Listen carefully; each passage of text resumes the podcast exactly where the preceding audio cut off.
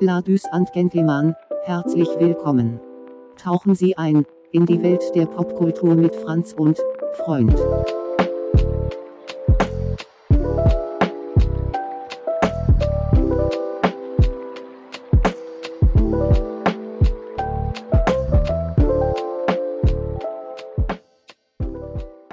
Herzlich willkommen zu Fancy Friends, aka Franz und Freund Yannick, aka Freund.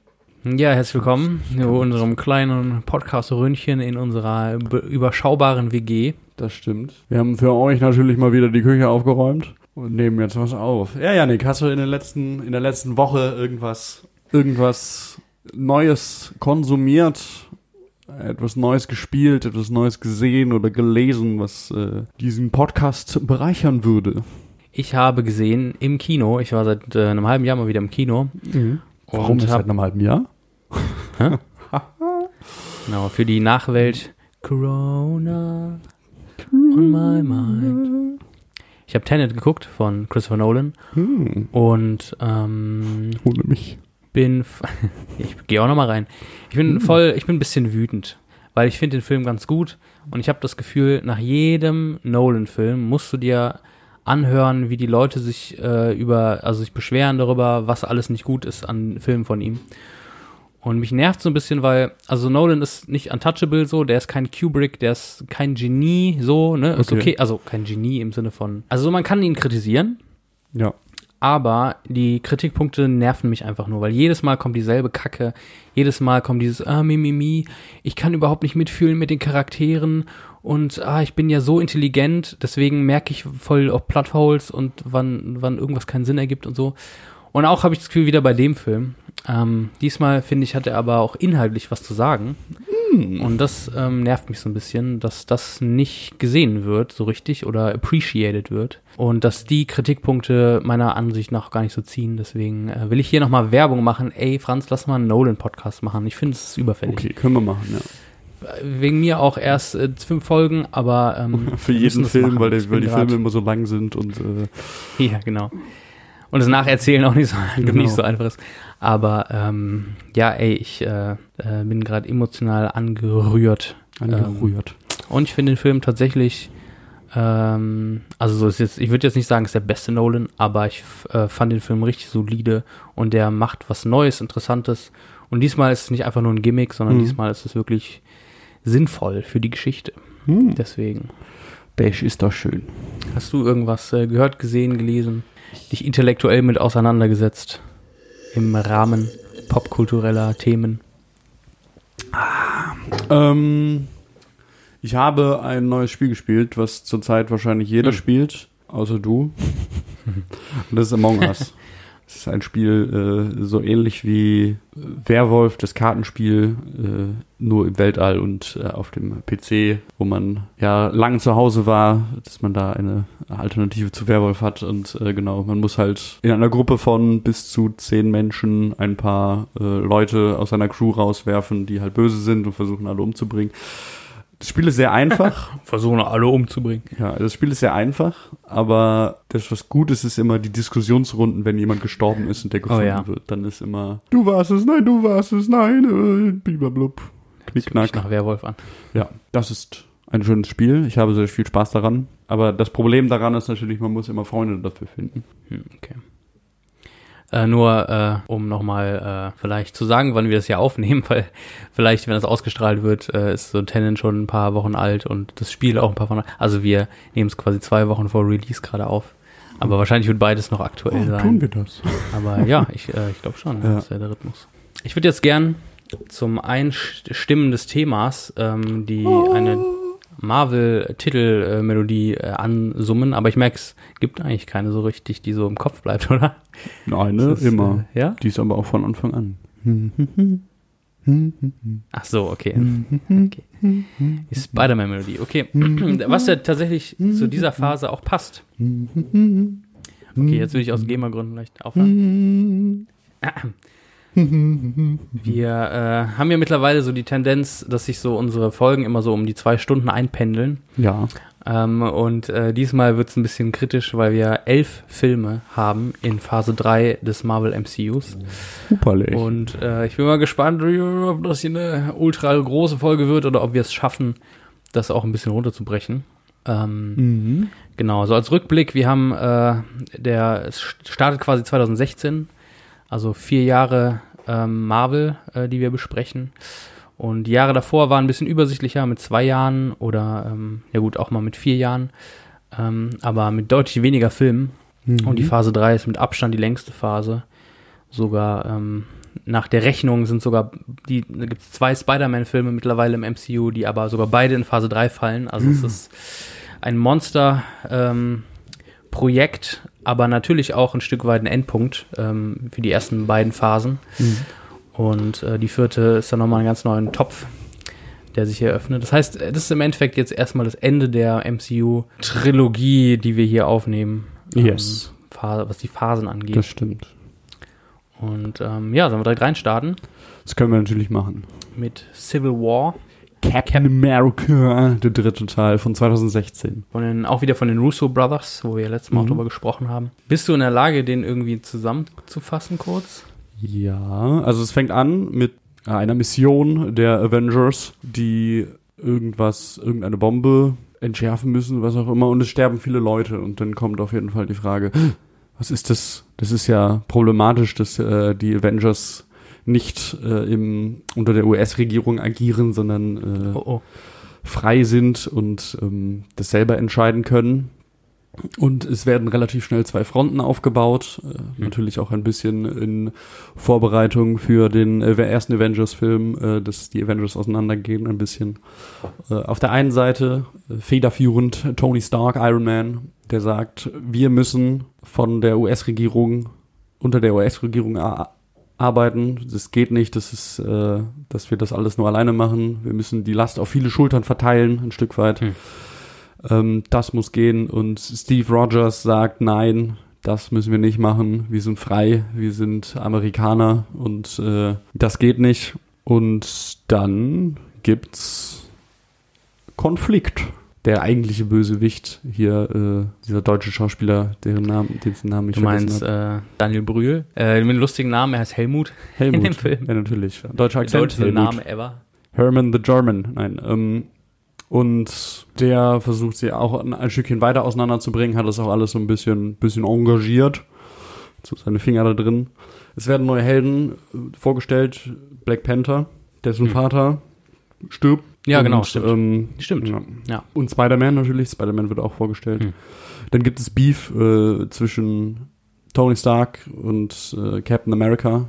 Und es gibt einen Kampf bei äh, einem Flughafen, der nicht näher benannt wird. Ähm, Ja. wird Sogar in Deutschland, oder? Das Der kann Flughafen? sein, ich habe Ja. keine Ahnung. Ich glaube schon. Äh, genau, es gibt auf, auf die Nase gegenseitig. Äh, dann findet Tony Stark raus, dass äh, The Winter Soldier, Bucky, der beste Freund von Steve Rogers, Captain America, ähm, hinter dem Tod der Eltern von Tony Stark steckt und sie umgebracht hat, aber eigentlich einer Gehirnwäsche unterzogen wurde, deswegen konnte er sich Hm. dagegen nicht wehren. Ähm, und die Hälfte der Avengers, die Tony Stark äh, anhingen, die bleiben natürlich in den Avengers Headquarters. Ich weiß gar nicht, wer das alles ist. Ich glaube Vision, War Machine. Und natürlich holt er sich das erste Mal, und das war ja auch das, äh, das Geile, er holt sich äh, Spider-Man dazu. Stimmt. Spider-Man. Ähm, genau, und Ant-Man wird quasi von Cap äh, rekrutiert. Oh ja. Und, also teilen sich so ein bisschen auf. Genau. Und die, die Leute von Captain America gehen in, verstecken sich, wollen, äh, müssen irgendwie fliehen, weil sie äh, als Staatsfeinde betitelt werden und somit endet der Film. Ja, ich finde, ähm, er, also so, ist halt der dritte Captain America in der Reihe.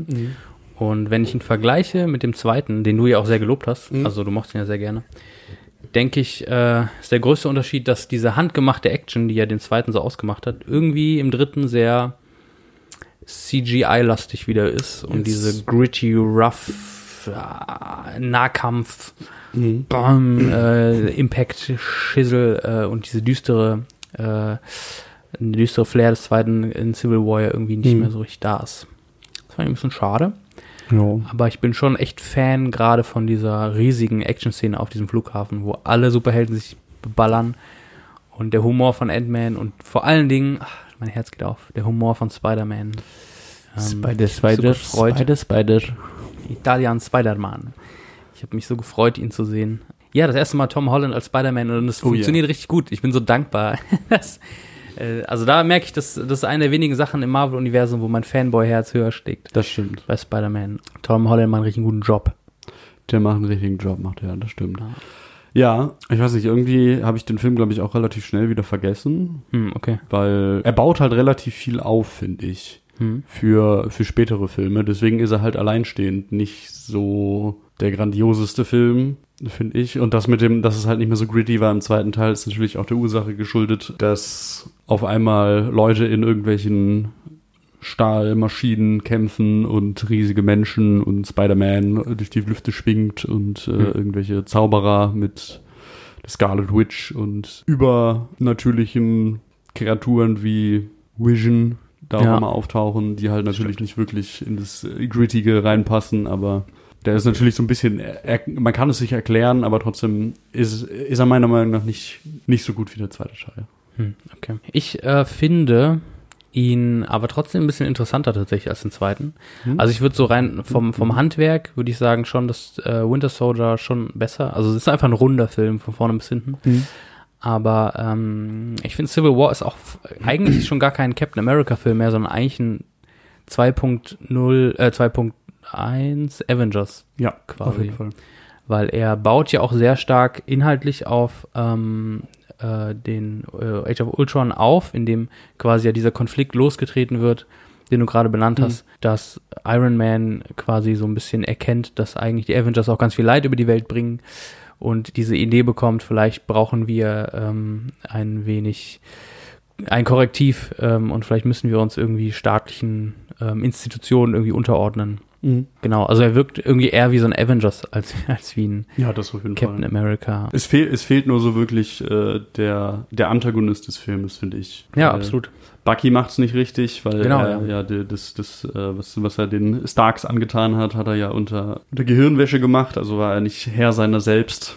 Und dann ist äh, der Helmut äh, auch jetzt nicht jemand, den man, an den man sich wirklich erinnert und sagt, so das war Ja. doch ein guter Ge äh, Antagonist und das ist ja eigentlich viel mehr. Die Helden aus dem letzten Film kämpfen jetzt gegeneinander und es gibt Probleme. Ja. ja, Helmut wird, also alle Szenen mit ihm äh, langweilen mich auch irgendwie total. Mhm. Und erst am Ende checkt man ja erst, was das, also so am Anfang, also so, es gibt ja immer so vereinzelt Szenen, die so reingewürfelt werden, so mit ihm. Und am Ende checkst du eigentlich erst genau seine Agenda. Ähm, und genau, erst am Ende wird er eigentlich interessant halt für zehn Minuten. Aber ja, du hast recht, es gibt keinen, keinen richtigen Antagonist. Aber ehrlich gesagt fand ich das auch interessant, weil ja wirklich auch Aven die Avengers als Team ja eigentlich völlig zerbricht in diesem Film. Und das finde ich irgendwie fast, also faszinierend, weil ich habe den auch jetzt nachgeholt quasi. Also ich wusste das gar nicht, dass die Avengers so ähm, äh, zerbrochen wurden. Ähm, aber quasi dieses, was der erste Avengers 2012, so, ey, alle kommen zusammen und Civil War merkst du echt so, da, da sind auf einmal Gräben und Fronten, die sich auftun, die auch nicht mal so einfach überwindbar sind. Also so dieses, dass Iron Man äh, auch verletzt ist von das davon, dass irgendwie ähm, Cap mit Bucky zusammen unterwegs ist Mhm. und auch, dass ja äh, Vision, der auf der Seite von Captain America ist, in einer Szene ja fast War Machine tötet oder ihn sogar, ich glaube, querschnittsgelähmt oder so Mhm. ist er nachher. Also so, da sind ja schon heftige Sachen und auch wie dann am Ende Iron Man gegen Cap kämpfen, quasi Ja. ein Iron Man gegen Bucky und Cap. Das sind ja schon so Momente, wo du merkst, oh, da ist die Kacke am Dampfen so. Also man kann jetzt nicht einfach mal sagen, äh, die Kindergärtnerin kommt und sagt mal, so, jetzt gebt euch mal die Hand und dann ist wieder gut, sondern äh, der The Conflict is real quasi. Egal wie stark man ist, man kann halt nicht Emotionen bekämpfen. Oh, oh.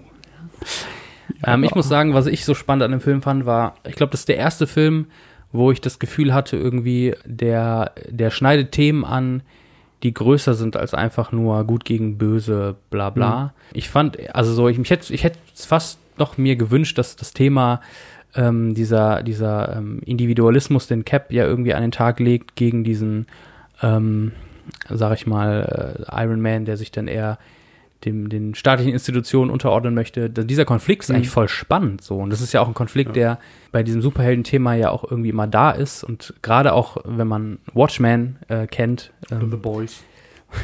die kenne ich jetzt nicht. Aber dann merkst du ja auch, wie schwierig das ist, diese Rolle des Superhelden, der auf der einen Seite irgendwie autonom agiert oder auch quasi unter staatlicher Kontrolle ist und dann eigentlich ein Teil der Exekutive wirkt, Mhm. also wie viele Probleme das hat. Mhm. Ähm, aber bei diesen äh, Standard-Superheldenfilmen oder Themen ist das natürlich immer nie, wird es nie so groß thematisiert. Ähm, aber Civil War ist schon, sag ich mal, so ein Thema. Und äh, ich muss auch ehrlich sagen, ich habe Captain Americas ähm, Position überhaupt nicht nachvollziehen können. So, ich glaube, er, er haut mal so ein, in so einem Halbsatz raus, warum ihn das stört, Mhm. warum ihn das stören würde. Ja. Und dass er der Meinung ist, die Avengers sollten frei agieren. Aber für mich war so, ich war halt, also ich war halt hundertprozentig auch inhaltlich auf Iron Mans Seite. So, ja, das stimmt. auf jeden äh, so für eine Demokratisierung der Avengers. Äh, ja. und irgendwie, ja, fand ich das lustig, wie so diese beiden Fronten aufeinander prallen. Und ich mir denke, so, ja, eigentlich ist das ein Thema, wo sich der Zuschauer, die Zuschauerin auch intellektuell mit auseinandersetzen könnte und ja auch Seiten beziehen könnte. Aber ähm, auf emotionaler Ebene hat man dann immer versucht, beide Seiten so ein bisschen sympathisch zu machen. Mhm. Ähm, dachte ich mir, ah ja, eigentlich hätte ich es cooler gefunden, wenn das noch ein bisschen größer gewesen wäre. Das stimmt, ja. Ja, deswegen ist er wahrscheinlich auch nicht so, also für, für mich recht verge vergesslich gewesen, dass ich Hm. dann relativ schnell äh, ad acta gelebt habe.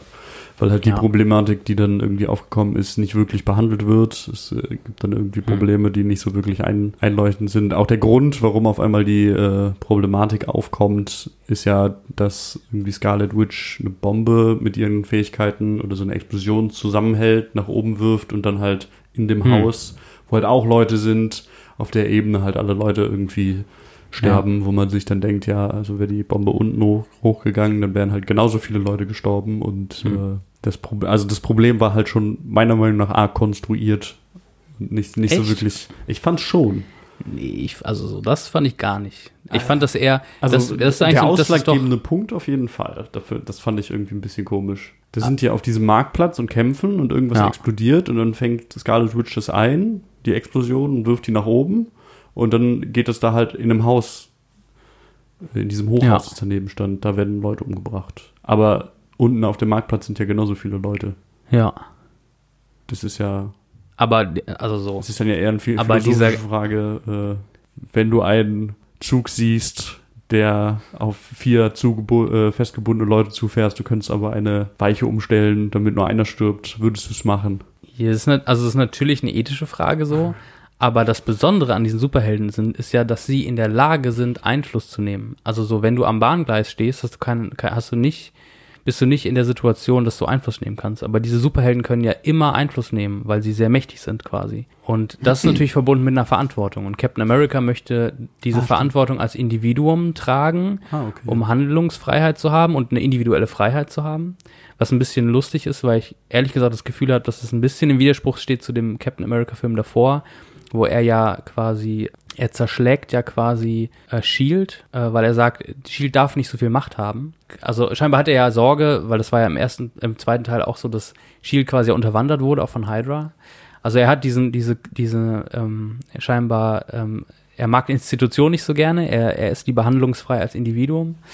Ähm, und Iron Man hat ja dann eher die Position, aber wir als Individuum haben so viel Macht und das, was wir tun, hat ja Einfluss auf unser Umfeld. Das heißt, unser Umfeld muss auch irgendwie mitbestimmen. Ähm, deswegen müssen wir uns staatlichen Institutionen unterordnen, quasi.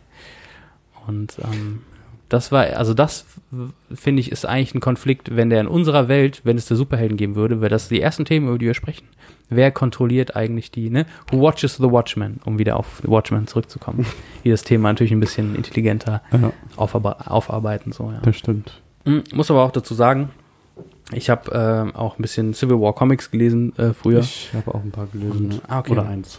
ähm, und finde die Rolle von Spider-Man in den Comics eigentlich interessant. Mhm, das stimmt, der wechselt ja, ne?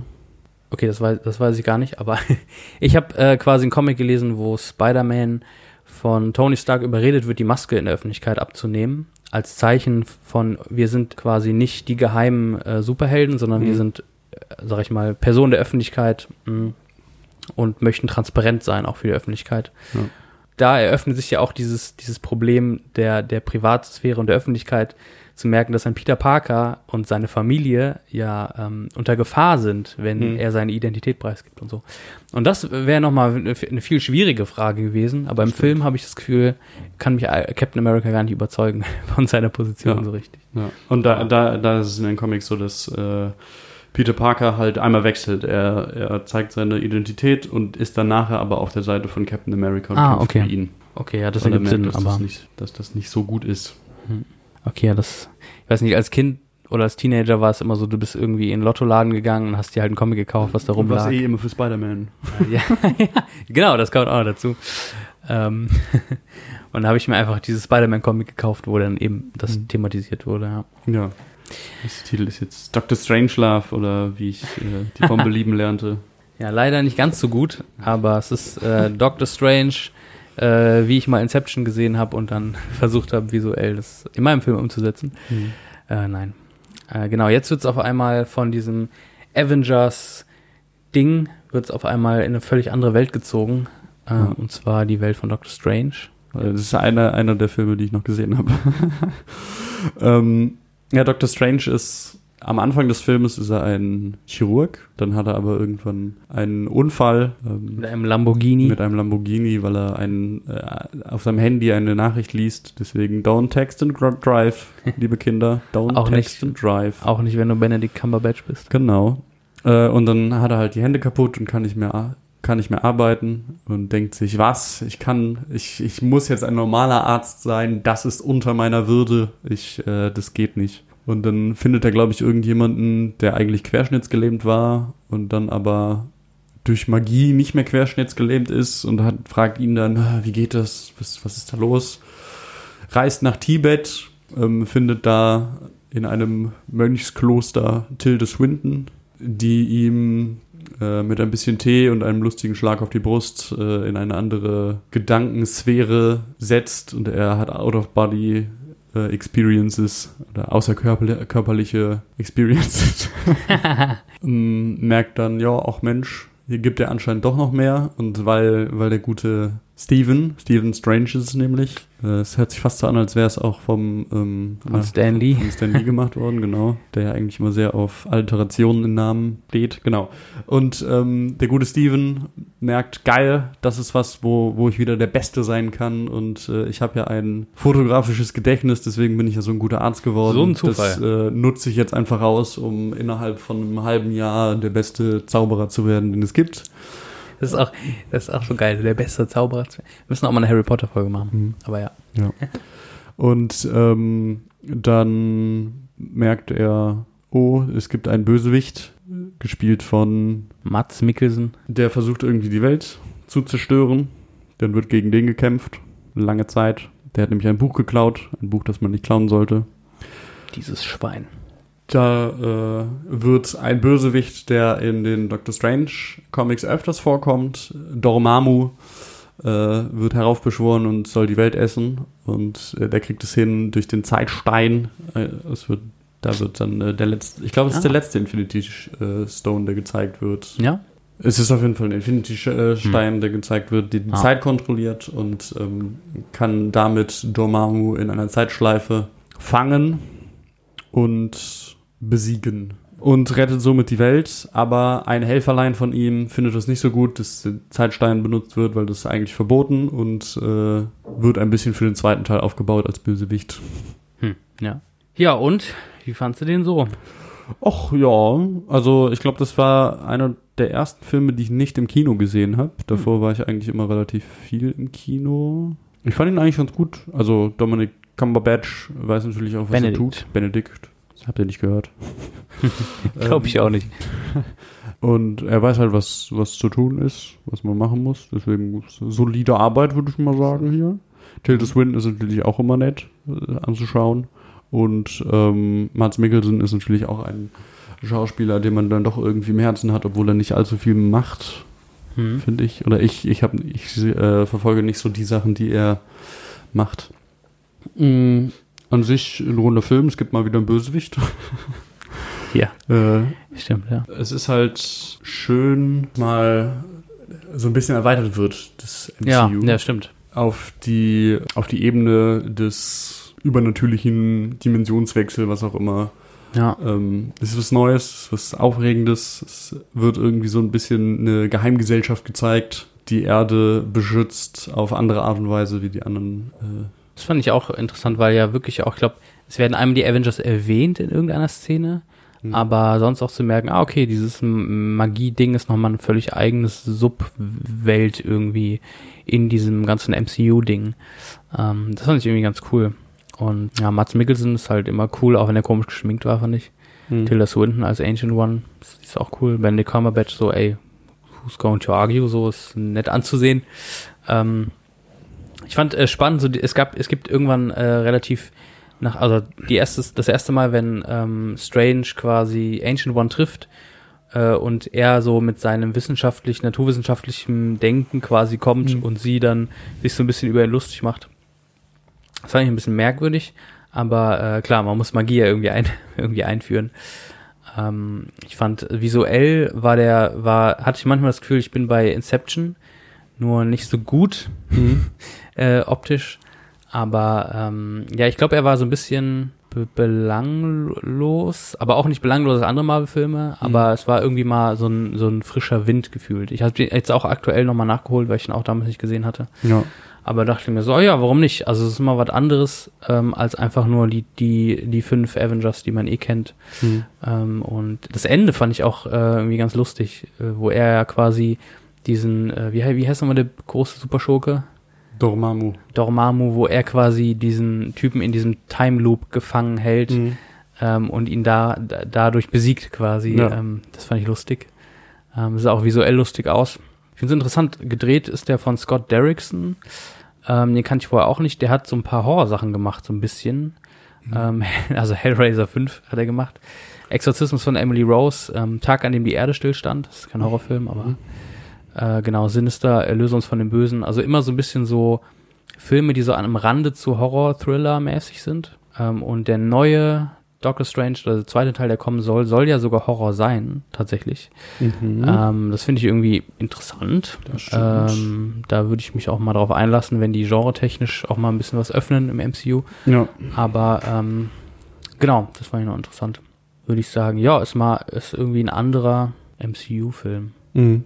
Äh, Das Visuelle davon ist äh, natürlich, äh, man merkt schon, dass es ein bisschen so wirkt wie Inception. Mhm. Natürlich auf eine, schon ein Stück weit auf eine andere Art und Weise, aber äh, da werden halt irgendwelche Landschaften im 45-Grad-Winkel abgeknickt. An sich finde ich es eigentlich ganz gut so. Ein neuer Charakter wird vorgestellt, es wird irgendwie, ein, das MCU wird schon ein bisschen bereichert dadurch, dass Mhm. halt jetzt auf einmal irgendwie eine andere Ebene der Bedrohung eingeführt wird. Und ich kenne Doctor Strange auch immer nur so, dass er in Comics von anderen mal auftaucht. Und ähm, ich weiß nicht, vielleicht so im Nachhinein wäre es vielleicht sogar, also so, ne, im Nachhinein kann man immer sagen, man weiß es besser, äh, man weiß es natürlich nicht besser. Aber ich dachte so, es wäre irgendwie auch lustig gewesen, wenn auf einmal so ein Doctor Strange auftaucht in ähm, irgendeinem anderen Film irgendwie. Mhm. Irgendwie bei, bei Civil War, so völlig random, macht irgendwas und haut dann wieder ab und alle so, hä, wer war das denn? Und all die Fans so, ah, das ist Benedict Cumberbatch mit Schnurrbart. ähm, und dann im Nachhinein kriegst du quasi so die Ja. Origin-Story so nachgeliefert, wer ist das eigentlich, dieser Charakter? Ähm, das wär, also so die Idee finde ich irgendwie lustig, aber ähm, ja, ich finde auch so, dass er in den späteren Filmen, wenn er auftaucht, schon auch so eine Rolle einnimmt, wo du sagst so, boah, krass, so der ist, der hat's, der ist mächtig, so. Ne? Mhm. Ähm, und das, ja, das finde ich, haben sie dann so dem Charakter, mit dem Charakter ganz gut gemacht. Das fand ich ganz cool. Ja, Ja. er ist halt, er ist halt auch vom vom Charakter her eigentlich so jemand, der im Verborgenen arbeitet, eher. Mhm. Jetzt offensichtlich für die ganzen Zauberer-Fans unter euch. Ja. Die werden auch noch vom MCU äh, abgegrabelt. Und ey, so, wenn jemand im 21. Jahrhundert einen Charakter einführt, der so einen Cape hat mit so einem, so einem großen Kragen, Mhm. wie so Dracula, und äh, ich denke mir dann nicht so, boah, sieht das scheiße aus. Dann denke ich schon, ah, das ist dann schon Erfolg Das eigentlich. stimmt. Und ist, äh, das ist halt wirklich komisch, weil dieses Cape ja auch ein Ei- Eigenleben hat. So, Stimmt, so eine ja, eigene genau, Meinung stimmt. und äh, kannst du noch so ein bisschen ausdrücken. Das ist cool. Genau. Guardians of the Galaxy 2. Guardians of the Galaxy 2. Ja. Ein Film, auf den sich viele gefreut haben, Das würde ich fast behaupten, weil der erste ja ganz gut funktioniert hat, viele Fans hatte und äh, auch ich äh, sehr positiv Mhm. überrascht war von Guardians 1. Ja. Die Guardians of the Galaxy müssen fliehen. ähm, und dann müssen sie einen durch irgendwelche Portale durch. Und da landen sie zufällig auf dem Heimatplaneten von Star-Lords Vater, Hm. gespielt von Kurt fucking Russell. Kurt fucking Russell mit Bart. Also bisschen- fucking ist nicht sein zweiter, aber ja. Sollte. Sollte. Sollte, ja, stimmt. Ja. Posthum sollte man ihm, also so, er lebt noch, zum Glück, aber falls er stirbt, sollte man ihm den. Wenn du das jetzt gejinxt hast, ne? Oh, oh. Kurt Russell und Star-Lord kommen sich ein bisschen näher und freuen sich, freunden sich ein bisschen an und äh, die Guardians of the an. Galaxies denken, denken sich, ach ja Mensch, ist irgendwie ein bisschen komisch hier und alles wirkt so ein bisschen zu schick. Ja. Was ist hier Das los? Team, muss man sagen, sind ja auch, äh, das Team ist ja gesplittet dann. Ich glaube, Rocket und ähm, Groot sind ja dann irgendwie bei ähm, äh, Yondo Stimmt. noch ja, äh, Genau. unterwegs. Das ist nochmal eine, das ist so quasi so zwei Stories, Stränge, die dann so auseinandergehen, später wieder zusammenkommen. Aber ja, das Hauptding ist eigentlich, Kurt Ja. Russell ist Papa von Star-Lord. Ja. das, das hatte ich schon wieder ganz, ganz verdrängt. Dann kommt aber irgendwann heraus, Kurt Russell ist gar nicht so nett, wie er, wie er vorgibt. Er ist äh, zu unterschiedlichen Planeten gereist und hat versucht, unterschiedliche Damen äh, zu schwängern. Seinen Samen durch die Galaxie geworfen. Genau. Und äh, das war jetzt der, der erste zufällige, wo es funktioniert hat. Es wird auch erklärt, das ist der Grund, warum äh, Star-Lord dann ganz am Ende des ersten Teils auch einen Infinity Stone in der Hand halten kann, was eigentlich nicht möglich ist. Hm, ah, okay. Ähm, und Ja, und Dann- so klar, dass quasi genau. äh, Kurt Russell, ich glaube Ego heißt er, ähm, sogar seiner Mutter irgendwie Krebs gegeben hat oder so. Ja. Irgendwie sowas. Also so, er hat quasi sie getötet. Und dann ist natürlich Star-Lord, wie jeder gute Sohn. Sauer. Ja, genau. Sauer auf Papa. Und dann äh, kommen alle wieder zusammen, sie kämpfen miteinander und ähm, das Gute obsiegt, das Böse liegt Unterliegt. unterliegt. Und dann kommt ganz am Ende noch äh, der beste One-Liner des MCUs von, äh, wie hieß er nochmal? äh, Yondo heißt er, Yondo, genau, Yondo der Blaue, äh, der zu Star-Lord sagt, der gerade ein bisschen niedergeschlagen ist, dass sein Vater ja so böse ist, äh, sagt Yondo, he was your father, but he ain't your daddy. Also sein Ziehvater. Was halt irgendwie ihm. doppelt sch- schade ist, weil einfach Ja. beide sterben und Star-Lord jetzt offiziell erwachsen ist, weil ja, all seine Eltern. genau. Okay, ist sad. Ja. Ja, Und dann kommt ganz am Ende noch Sylvester Stallone und macht ein, ja, äh, macht ein Feuerwerk. Genau. Und äh, Yondo, der quasi ausgestoßen war von dieser Söldnergilde, ist quasi wieder, sein Name ist reingewaschen posthum durch Sylvester Stallones Kraft des Feuerwerks. Was auch so geil ist, weil einfach Guardians ja immer so ein bisschen damit spielt, mit dieser 80s Mucke Mhm. und ich weiß nicht so, Star-Lord ist ja auch so ein 80s-Fan und dann Mhm. ist Kurt Russell mit dabei und äh, Sylvester Stallone. Genau, und äh, Groot äh, hat jetzt halt mal eine völlig andere Rolle. Im ersten war halt der große Tank quasi und jetzt ist er der kleine süße Fratz. Ist ja auch die allererste. Szene, wo alle kämpfen gegen dieses komische Tentakelmonster und er danst da so rum und ist schon, also so, es ist schon ziemlich süß. So, ich finde schon, ich, es ist nicht Baby Yodi Level, aber es ist schon ziemlich cute irgendwie. Das ist die, ist die Cuteness-Skala jetzt. Voll, Alter. Baby Yodi zu Sauron. Sauron. Aber Sauron kann man auch ein bisschen was abgewinnen. Also so, Sauron kann ich mir als Plüschfigur vorstellen. Das Auge oder? Beides. Ich finde es jetzt beide, beides nicht unbedingt so ästhetisch, dass man sagt, so, auch süß. Ist eher so, Ja. auch furchterregend. Ja, aber ich meine, Der Feind der freien Völker. ich will nur, ich will nur sagen, es würde noch Schlimmeres geben. Noch weniger cute. Irgendwas Schleimiges. Schleimiges. Irgendwas Schleimiges. Mit Tentakeln? Schwi was Schleimiges und schwitzt. Ey, in einer Welt, in der es Plüschfiguren von, von Cthulhu gibt, kann Sauron nicht, nicht die, die unterste Kante sein der Anti-Cuteness. Und du hast ja, glaube ich, gerade auch so gesagt, dass äh, Groot am Ende sogar Teenager wird. Und ich freue mich schon auf den dritten Teil, einfach nur um Groot als Teenager zu sehen, weil ich fand, äh, Ich glaube, das ist, äh, das ist auch gar nicht in Guardians of the Galaxy, da habe ich mich vertan, das sind Avengers. stimmt, er muss ja vorkommen in Avengers. Dann ist es eine, äh, äh, eine End-Post- Post-Credit-Scene von Avengers. Ah, das ergibt Sinn. Yes, yes. Yes, yes. Stimmt, und es gibt äh, auch einen neuen Mitglied der äh, Guardians. Stimmt, die Dienerin von äh, Ego, die dann Genau. später, ja, genau. Fandst du den besser als den ersten? Nein.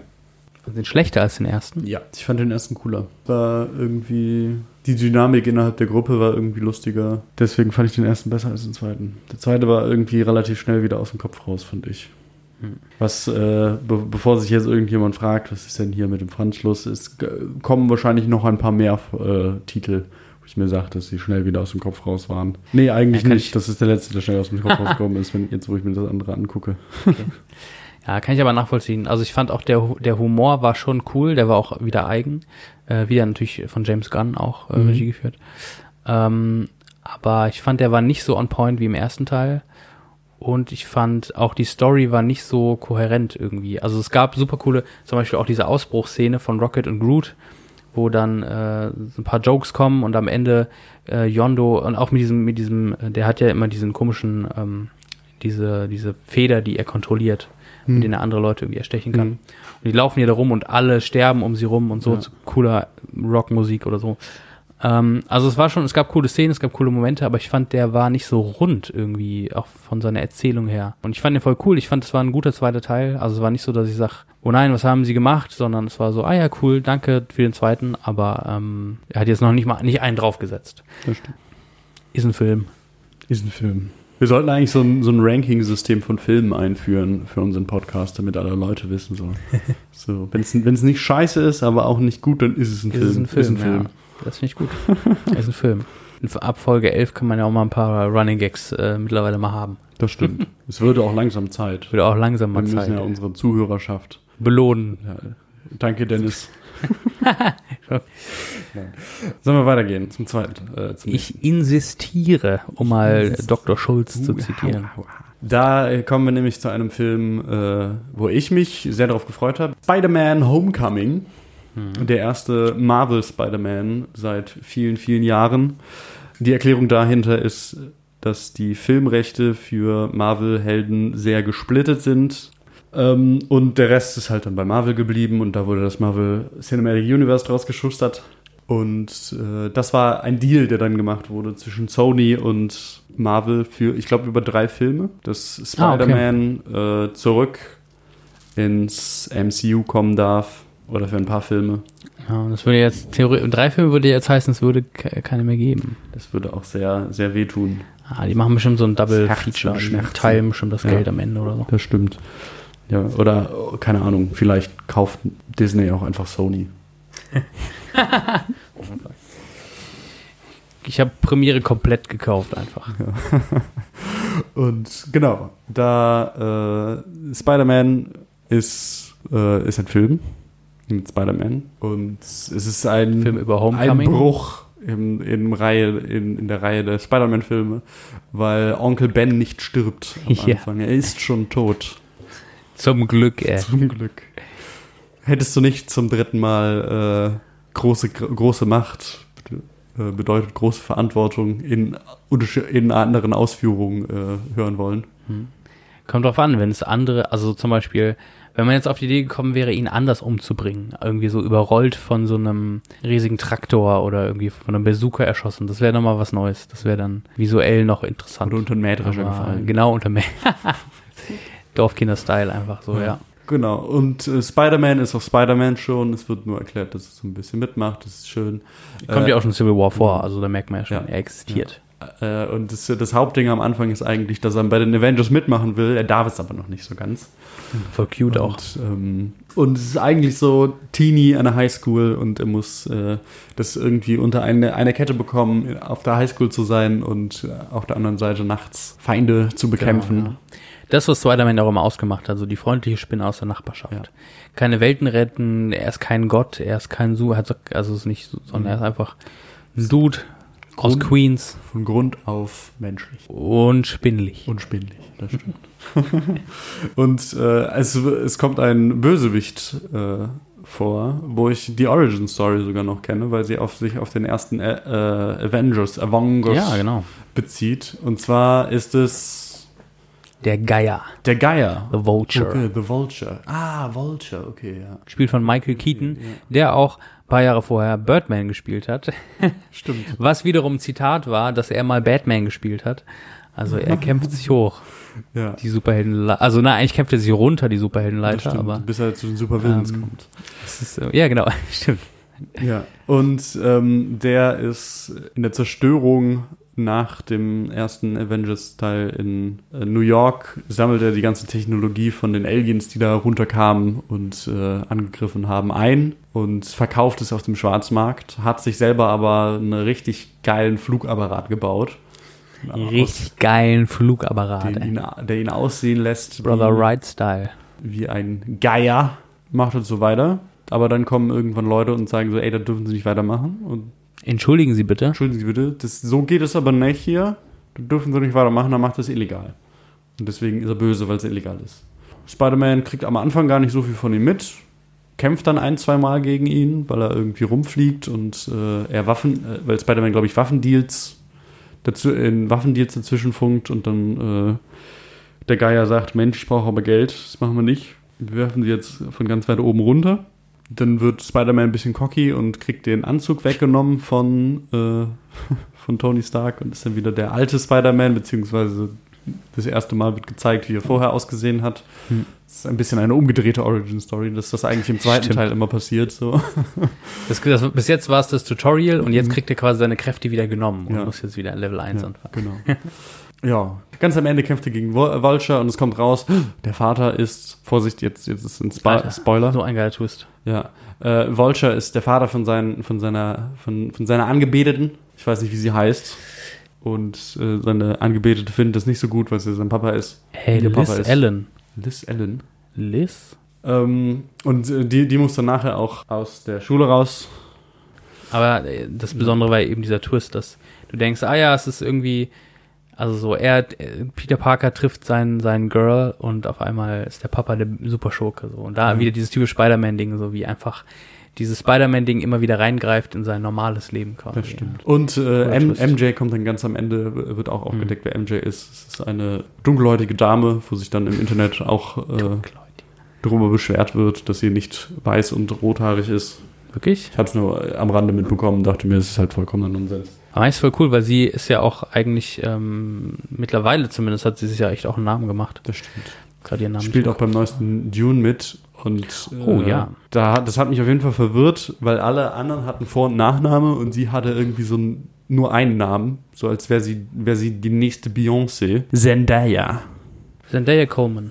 Ja, ach, die hat auch einen zweiten Nachnamen. Okay, sie wurde sonst immer äh, nur als Zendaya vorgestellt. Und dachte ich. Naja, genau, das ist ein Film. Äh, wie fandest du den Film? Supi. Ich habe den damals, ähm, ich habe den erst geguckt, also ich hatte, ich hatte, ganz ehrlich, ich hatte nach Spider-Man 3 äh, damals keine Lust mehr auf den Spider-Man. Okay, ja. Und dann habe ich diese ganzen äh, äh, ähm, Spider-Man-Dinger äh, dazwischen, Mhm. ja, mit, wie, wie, wie heißt er noch? Der gut aussehende Ja, der gut aussehende. Äh, Anthony Hopkins, nee. Ähm? Andrew Garfield. Andrew Garfield, genau. Äh, die habe ich mir auch alle, also die beiden habe ich mir gar nicht angeguckt. Und als Homecoming, ich weiß nicht, irgendwie, ich war noch nicht, wa- ich war noch nicht bereit.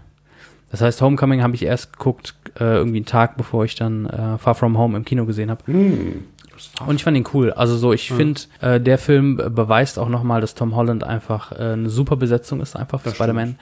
Ähm, Tobey Maguire war ein guter Spider-Man, weil er war nerdig so, aber er war kein, er war nicht funny als, Er als guter Peter Spider-Man. Parker, er war kein guter Spider-Man. Exakt, genau. Äh, ich glaube, das ist, das ist, also dass viele das ja auch irgendwie so sehen.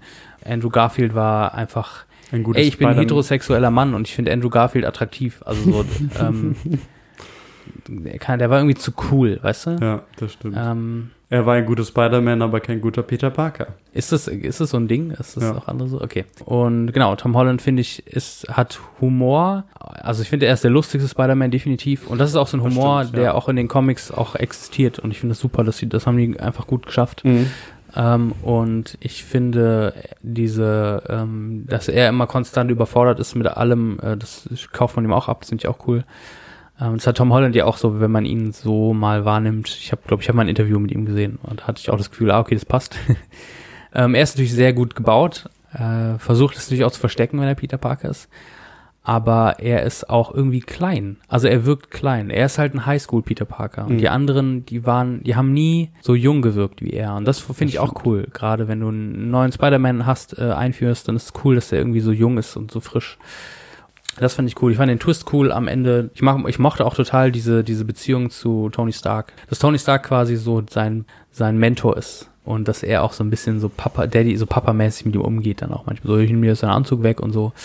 und er ist dann der Unverstandene. Ähm, das hat alles gut gepasst. So. Ich, ich finde Mhm. auch die Chemie äh, gut zwischen ähm, Robert Downey und äh, Tom Holland auf der Leinwand. Gerne nochmal. Ich habe ja gerade mal das äh, Kinoposter angeschaut davon und äh, seine Love Interest hat es gar nicht aufs Poster geschafft. Oh, okay. Aber dafür äh, Zendaya. Das komisch Far ist. From Home oder auch wirklich Homecoming? Homecoming. Oh, krass, witzig. Ja, ich glaube, sie ist, ich weiß gar nicht, also sie ist ja auch vielleicht auch einfach ne- die bekanntere Schauspielerin. Eine Sache, die mir bei Homecoming so ein bisschen auch aufgefallen ist und ich finde, die zieht sich durch die Marvel Superschurken-Liste, gerade im, in der dritten Phase. Und Mhm. ich würde da gern noch bei Endgame nochmal drauf einsteigen, weil ich finde das schon irgendwie was ist, was mir mehrfach aufgefallen ist bei den Marvel Superschurken, dass ich sie häufig ihre Position total nachvollziehbar finde und auch sympathisch. Also für mich ist die Figur von Michael Keaton so ein bisschen der Arbeiter, der halt New York aufbaut. So ein bisschen so 9-11-mäßig, ne? Hm. Äh, dass die Leute, die quasi äh, Ground Zero äh, aufgeräumt haben, diejenigen sind, die jetzt körperliche Leiden und Schäden davon ziehen, aber keine staatliche Unterstützung erhalten Mhm. ähm, mit ihren Leiden, die sie jetzt mit sich rumtragen. Ja. Und eine ähnliche Rolle nimmt er ja auch ein. Also er ist auch jemand, der quasi, er hat New York mit aufgeräumt, aber ähm, wird quasi mehr oder weniger fallen gelassen und darf er auch diese, mit dieser Technologie nicht umgehen und so. Mhm. Und es wird ja alles staatlich reglementiert. Und er fängt ja erst an, so ein bisschen terroristisch unterwegs zu sein, als er, ähm, sag ich mal, so finanziell an den Abgrund gestoßen wird, so. Und ähm, ich finde, dass es das würde ich, wollte ich nur mal erwähnen, das werde ich auch noch ein paar Mal, glaube ich, erwähnen, dass es einfach so ein paar Superschurken gibt, wo ich manchmal das Gefühl habe, die haben eigentlich meine Sympathie in der Situation. ja, das stimmt. Also, das ist auf jeden Fall ein super Schurke, wo man sich denkt, Mensch, menschlich. Aber das, das, Menschlich. das, passt, das passt natürlich auch äh, zum, zum Held von Peter Parker, Hm. der halt eigentlich immer, so wie du gesagt hast, so er geht, er ist nicht, er ist nicht äh, für die gesamte Welt zuständig, er ist halt für New York zuständig, er ist die Ja. freundliche Spinne aus der Nachbarschaft, ist der Held zum Anfassen sozusagen, Ja. der dann natürlich aber auch nur gegen Einer. Superschurken, äh, so, nur, nur gegen Superschurken kämpfen kann, die halt ähnlich sind wie er und deswegen kommt da halt natürlich nicht irgendwie das, äh, oder da, da kann man Die nicht so- Aliens aus einer anderen genau, Dimension. Die Aliens aus einer anderen Dimension, sondern oder du kannst auf jeden Fall verständliche Bösewichte aufbauen.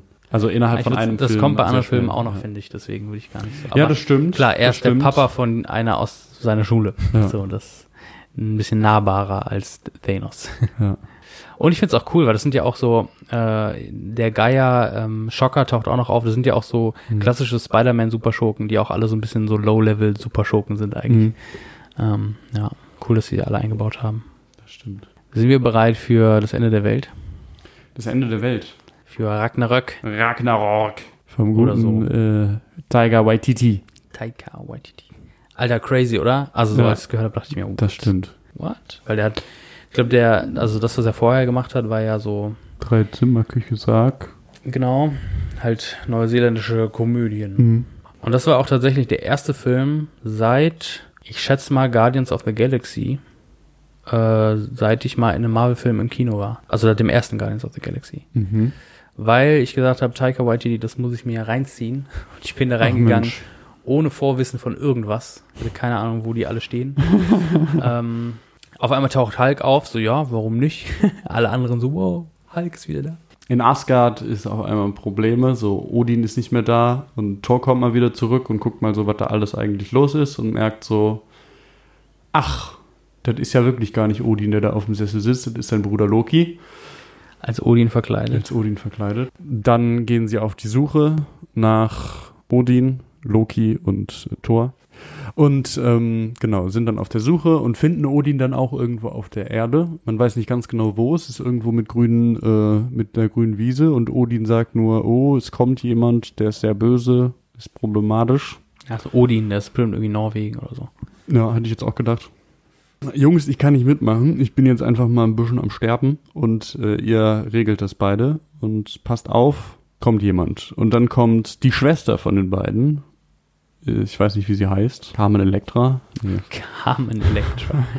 Ist ja gar nicht mehr Gespielt- schlecht. Hela. Hela, genau. Kate Blanchett Kate gespielt. Blanchett gespielt, ähm, die den Hammer von Thor zerstört. Und man denkt Wah, sich, wah, wah. what? Und äh, die fliegt dann einmal flott nach Asgard. Thor möchte hinterher, verlässt aber die, die, die Regenbogenbrücke und fliegt irgendwo anders hin. Und da trennt sich's dann ein bisschen, die Storyline. Auf der einen Seite äh, geht's dann um Loki und Thor, die auf diesem Müllhaldenplaneten landen und äh, Thor muss dann kämpfen für Jeff Goldblum, So geil. der einen sehr guten Job macht. Liebe ich so, ey. Ja. Und AKA äh, der Grandmaster. der Grandmaster, genau. Ähm, muss, muss ein bisschen, ein bisschen kämpfen, kämpft dann äh, unter anderem gegen den Hulk. Dann gibt's da eine Revolution mit einem Steinmenschen, der sehr Ja, lustig ist. Korg. Korg. Den äh, übrigens Taika Waititi selber spielt auch. Oh, ja. Ja, Taika Waititi muss immer ein in seinen eigenen Filmen spielen. Ja. Ob es ein Priester ist oder Hitler oder ein Ja. Steinmensch ist. Das sind ja auch die drei Rollen, die eigentlich jeder spielen möchte. Ein Priester. Hitler und ein Steinmensch. Steinmensch. Dann kommen sie, äh, entfliehen sie der ganzen Sache, auch mit Hilfe von äh, einer anderen Asgardierin, die irgendwie, Valkyrie, Wa- genau, eine Valkyrie. oder so. ja, die auf Pegasi reiten und äh, mit Schwertern kämpfen können. Pegasi. Ist der Mhm. Plural von Pegasus. Genau. Haha, ist nicht gut. Dann fliegen sie zurück und merken, oh mein Gott, Hela hat ja anscheinend, ist von Sinn. Ah, Das war ein T-Witz. das hat jetzt. Äh, äh, du musst ziehen. Ähm, und äh, hat halt eine Diktatur aufgebaut, was auch immer. Alle Asgardians fliehen gerade. Sie ist alleine in Asgard. Es gibt auch eine Szene, wo sie den Putz von der Decke weghaut und so ein, so ein, so ein Deckengemälde äh, runterbröckelt und darunter ist halt ein Bild, wie Hela und Odin zusammen äh, die Galaxie erobert haben. Und dann, als, als Odin gesagt hat, ja, jetzt erstmal wieder ein bisschen entspannt machen, so ein bisschen sesshaft werden, hat er gesagt, wir verstecken jetzt hier Klein Hela.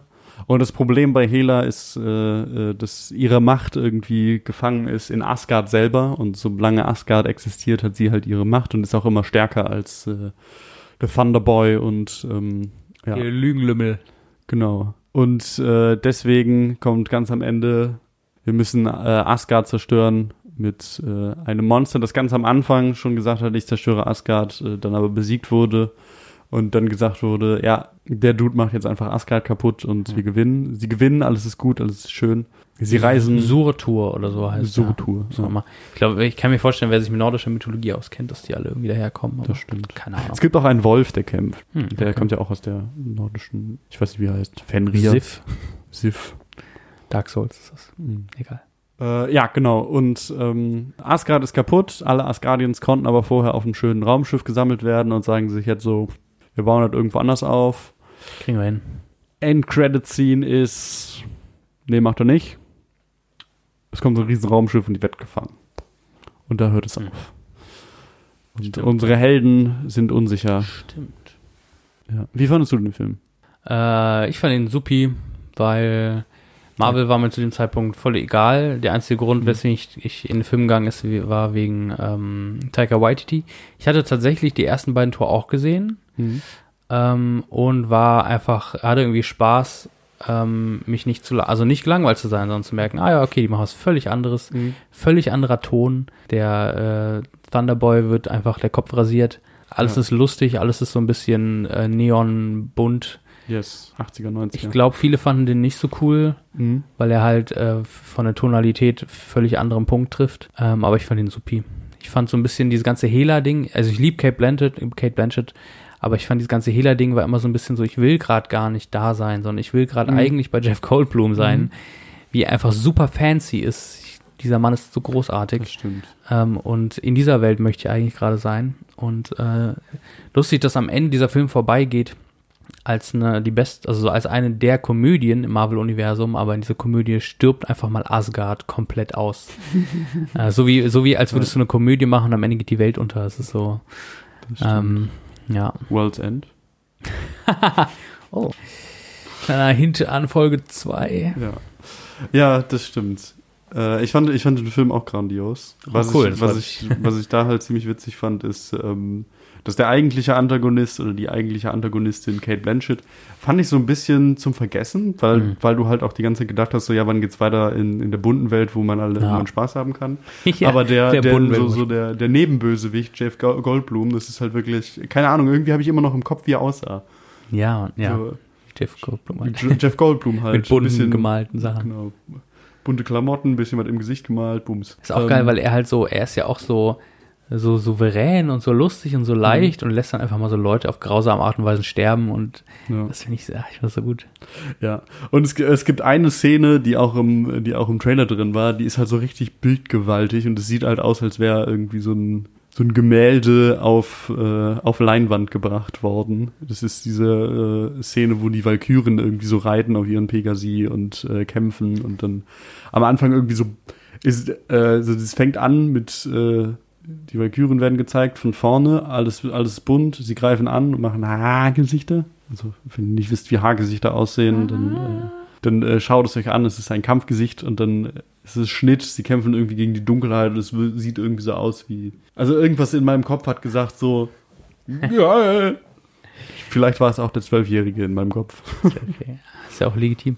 Ich weiß, äh, ich muss gerade überlegen, Pegasus ist ja eigentlich griechisch. Das ist sogar, Das- der Plural müsste, glaube ich, sein Pegasoi. Pegasus. Aber äh, ich bin mir nicht sicher. Mach mir, meinen Pe mach mir meine. Pegasi nicht kaputt. Pegasi. Pegasi finde ich schon gut. Das stimmt. Ähm, Pegasin. Naja. Pegasusse. Es gibt doch auch diese Szene, wo, ist es Hulk oder ist es Bruce Banner, der auf diesem komischen Raumschiff auf dieses, auf dieses Ding klatscht und du denkst dir nur so, lol, der Mann ist tot und dann ist er doch nicht tot. Er hat fast schon so, er ist wirklich tot einfach. Das stimmt. Ähm, Das ist Ja. äh, ganz am Ende, wo er auf die Regenbogenbrücke springt. Und ich Mhm. glaube, äh, der äh, Valkyrie auch noch sagt, äh, ich überlebe das so, äh, der Hulk wird übernehmen und dann springt er irgendwie vor den Wolf und klatscht einfach nur so auf Ja. den Boden. Das ist schon ziemlich witzig. vor allem auch dieses Gegenteil von diesem coolen so, I'm always angry in Avengers 1 so und Ja. da, ja, der Hulk übernimmt das und klatscht. Ja, und ich weiß, dass viele das ja nicht so mochten. Also so viele fanden ja diese, also der, dass er einen ganz anderen Ton hat als anderen Marvel-Filme vorher, aber ich fand, das war mal eine nötige Auflockerung irgendwie Auf jeden Fall, ähm, des ja. Universums. Und vor allen Dingen, ich äh, habe mich ja auch so ein bisschen aufgeregt, dass Ant, also dass äh, Edgar Wright Ant-Man nicht machen durfte. Und dann aber zu merken, so, okay, Taika Waititi ist vielleicht ein bisschen, ich sag mal, nicht so. Also Edgar Wright ist, glaube ich, schon so ein eigen, eigensinniger Regisseur. Ich glaube, Tiger kann sich da schon eher drauf einlassen. Aber ähm, trotzdem hast du halt seine Handschrift gemerkt und das Mhm. fand ich einfach schön. Und auch cool, dass sie, ähm, also, und das finde ich so cool, weil Tor 1, 2 und 3 sind alles drei Filme, die völlig anders, anderen Ton treffen. Ja. Und irgendwie dachte ich mir auch, war eigentlich ganz geil. Ist halt auch irgendwie so das, wo, wo glaube ich, äh, Marvel selber nicht wusste, was genau man damit machen will. Sein. Aber es ist, äh, ich, ich fand's schön, ich fand's witzig. Was, was natürlich auch ein bisschen, äh, man könnte jetzt natürlich ein bisschen Avengers Endgame vorwegnehmen. Meinst du, weil das das Intro quasi ist zu, Äh, das auch, Ach nee, ja. zu Infinity End, War ist Endgame ist der letzte, nee, das Ende von, von Endgame, wo äh, der gute Thor natürlich auch sagt, ich habe keine Lust mehr und ich will nicht der König von Asgard werden. Ich Hm. äh, ziehe jetzt ein bisschen mit den Guardians of the Galaxy rum Alter, und deswegen, so Bock drauf. es ist halt eigentlich schon so, das Thor-Franchise wird bunt gemacht Mhm. und deswegen kann es eigentlich ins Guardians of the Galaxy-Franchise übergehen, ein Stück Ja. weit. Der nächste Film. Der nächste Film, Black Panther. Politisch Ähm, am relevantesten. Ja, ist ein bisschen äh, traurig auch, gerade jetzt für den Einstieg, ähm, weil wir ja in einer Zeit über den Film sprechen, wo es noch relativ frisch ist, ähm, dass der gute Chadwick Boseman verstorben ist, der Mhm. Hauptdarsteller von, von Black Panther.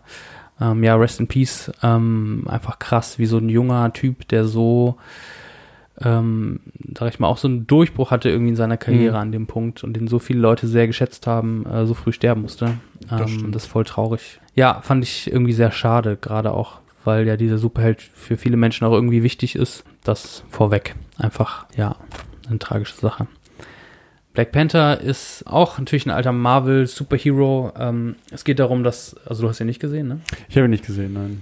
dass quasi äh, der ähm, Civil War ist ja quasi der, der El Presidente von äh, Wakanda äh, ermordet worden. Der Charakter von äh, Chadwick Boseman ähm, übernimmt jetzt quasi die Rolle von seinem Vater und der Herrscher von Wakanda ist immer ein Black Panther. Die nehmen dann irgendwelche Drogen, welche halluzinogenen Drogen und haben am Ende dann irgendwelche Superkräfte. wenn sie es überleben. ähm, das ist so ein bisschen das Ding. Und das, äh, genau, macht er dann, äh, T'Challa heißt er. Äh, nimmt dann auch die Drogen, pfeift die sich rein und überlebt und ist jetzt quasi der neue Black Panther. Und man kriegt so ein bisschen einen Einblick, wie Wakanda äh, funktioniert. Äh, Wakanda ist ein ähm, kleiner Staat in Afrika. Alle denken, es ist so ein dritte, kleines dritte Weltland, wo nicht viel los ist. Aber in Wirklichkeit ist es ein Land, das sich vor der Öffentlichkeit versteckt und eigentlich sehr reich ist, ähm, sehr fortschrittliches, reiches Land, weil dort sehr große Vorkommen von Vibranium da sind, also so ein Mhm. Metall. Das Äh, Metall, aus dem auch das Schild von Captain America oh ja, ah, okay. Und Witzig. der Black Panther Anzug ist, glaube ich, auch. Kann sein. Zumindest hat er auch so Vibranium-Krallen. Aber die Krallen von Wolverine sind Adamantium. das ist wieder was anderes. Wo das wohl herkommt. Naja. Genau, und du kriegst so ein bisschen das so mit und auch die Hierarchien und die Rolle, die er so hat und Wakanda wird vorgestellt. Mhm. Und dann gibt es einen Superschurken, der äh, schon aufgetaucht ist im zweiten Avengers-Film, äh, äh, Age of Ultron, nämlich ähm, der Superschurke, äh, der von Andy Serkis äh, gespielt wird. Quasi so ein, ähm, also er treibt Handel mit Vibranium, äh, quasi illegal und ist Verbrecher, der halt auch so seine Taschen füllt. Ähm, und er arbeitet zusammen mit ähm, Michael B. Jordan, der quasi, also so, die Nach zusammen Tonschule. klauen sie Vibranium aus Museen zum Beispiel, Mhm. ist an einer Stelle, und machen, holen sich dadurch ein bisschen Kohle rein. Äh, Michael B. Jordan ist irgendwie so ein, so ein äh, ehemaliger Marine oder irgendwie sowas, Special Force. Und ähm, genau, irgendwann merkst du, äh, die haben doch irgendwie andere Pläne. Michael B. Jordan tötet Andy Serkis, äh, Spoiler, Mhm. irgendwann im Film. Du merkst, dass es quasi Michael B. Jordan auch ein Anrecht auf den Thron hätte, weil er auch irgendwie zur gleichen Familie gehört und so. Mhm. Und äh, reitet quasi mehr oder weniger nach Wakanda ein und sagt so, ähm, ey T'Challa, ich äh, will jetzt hier der King sein. Und ähm, besiegt tatsächlich den Black Panther auch. Äh, alle denken, er ist tot. Und jetzt äh, ist Michael B. Jordan quasi der Shit und äh, sagt, wo es lang geht. Natürlich, er ist natürlich nicht tot. Er kommt wieder und äh, fängt an, sich gegen ähm, Michael B. Jordan dann aus dem Untergrund zu wehren. Genau, besiegen ihn quasi in einer riesigen Schlacht in Wakanda.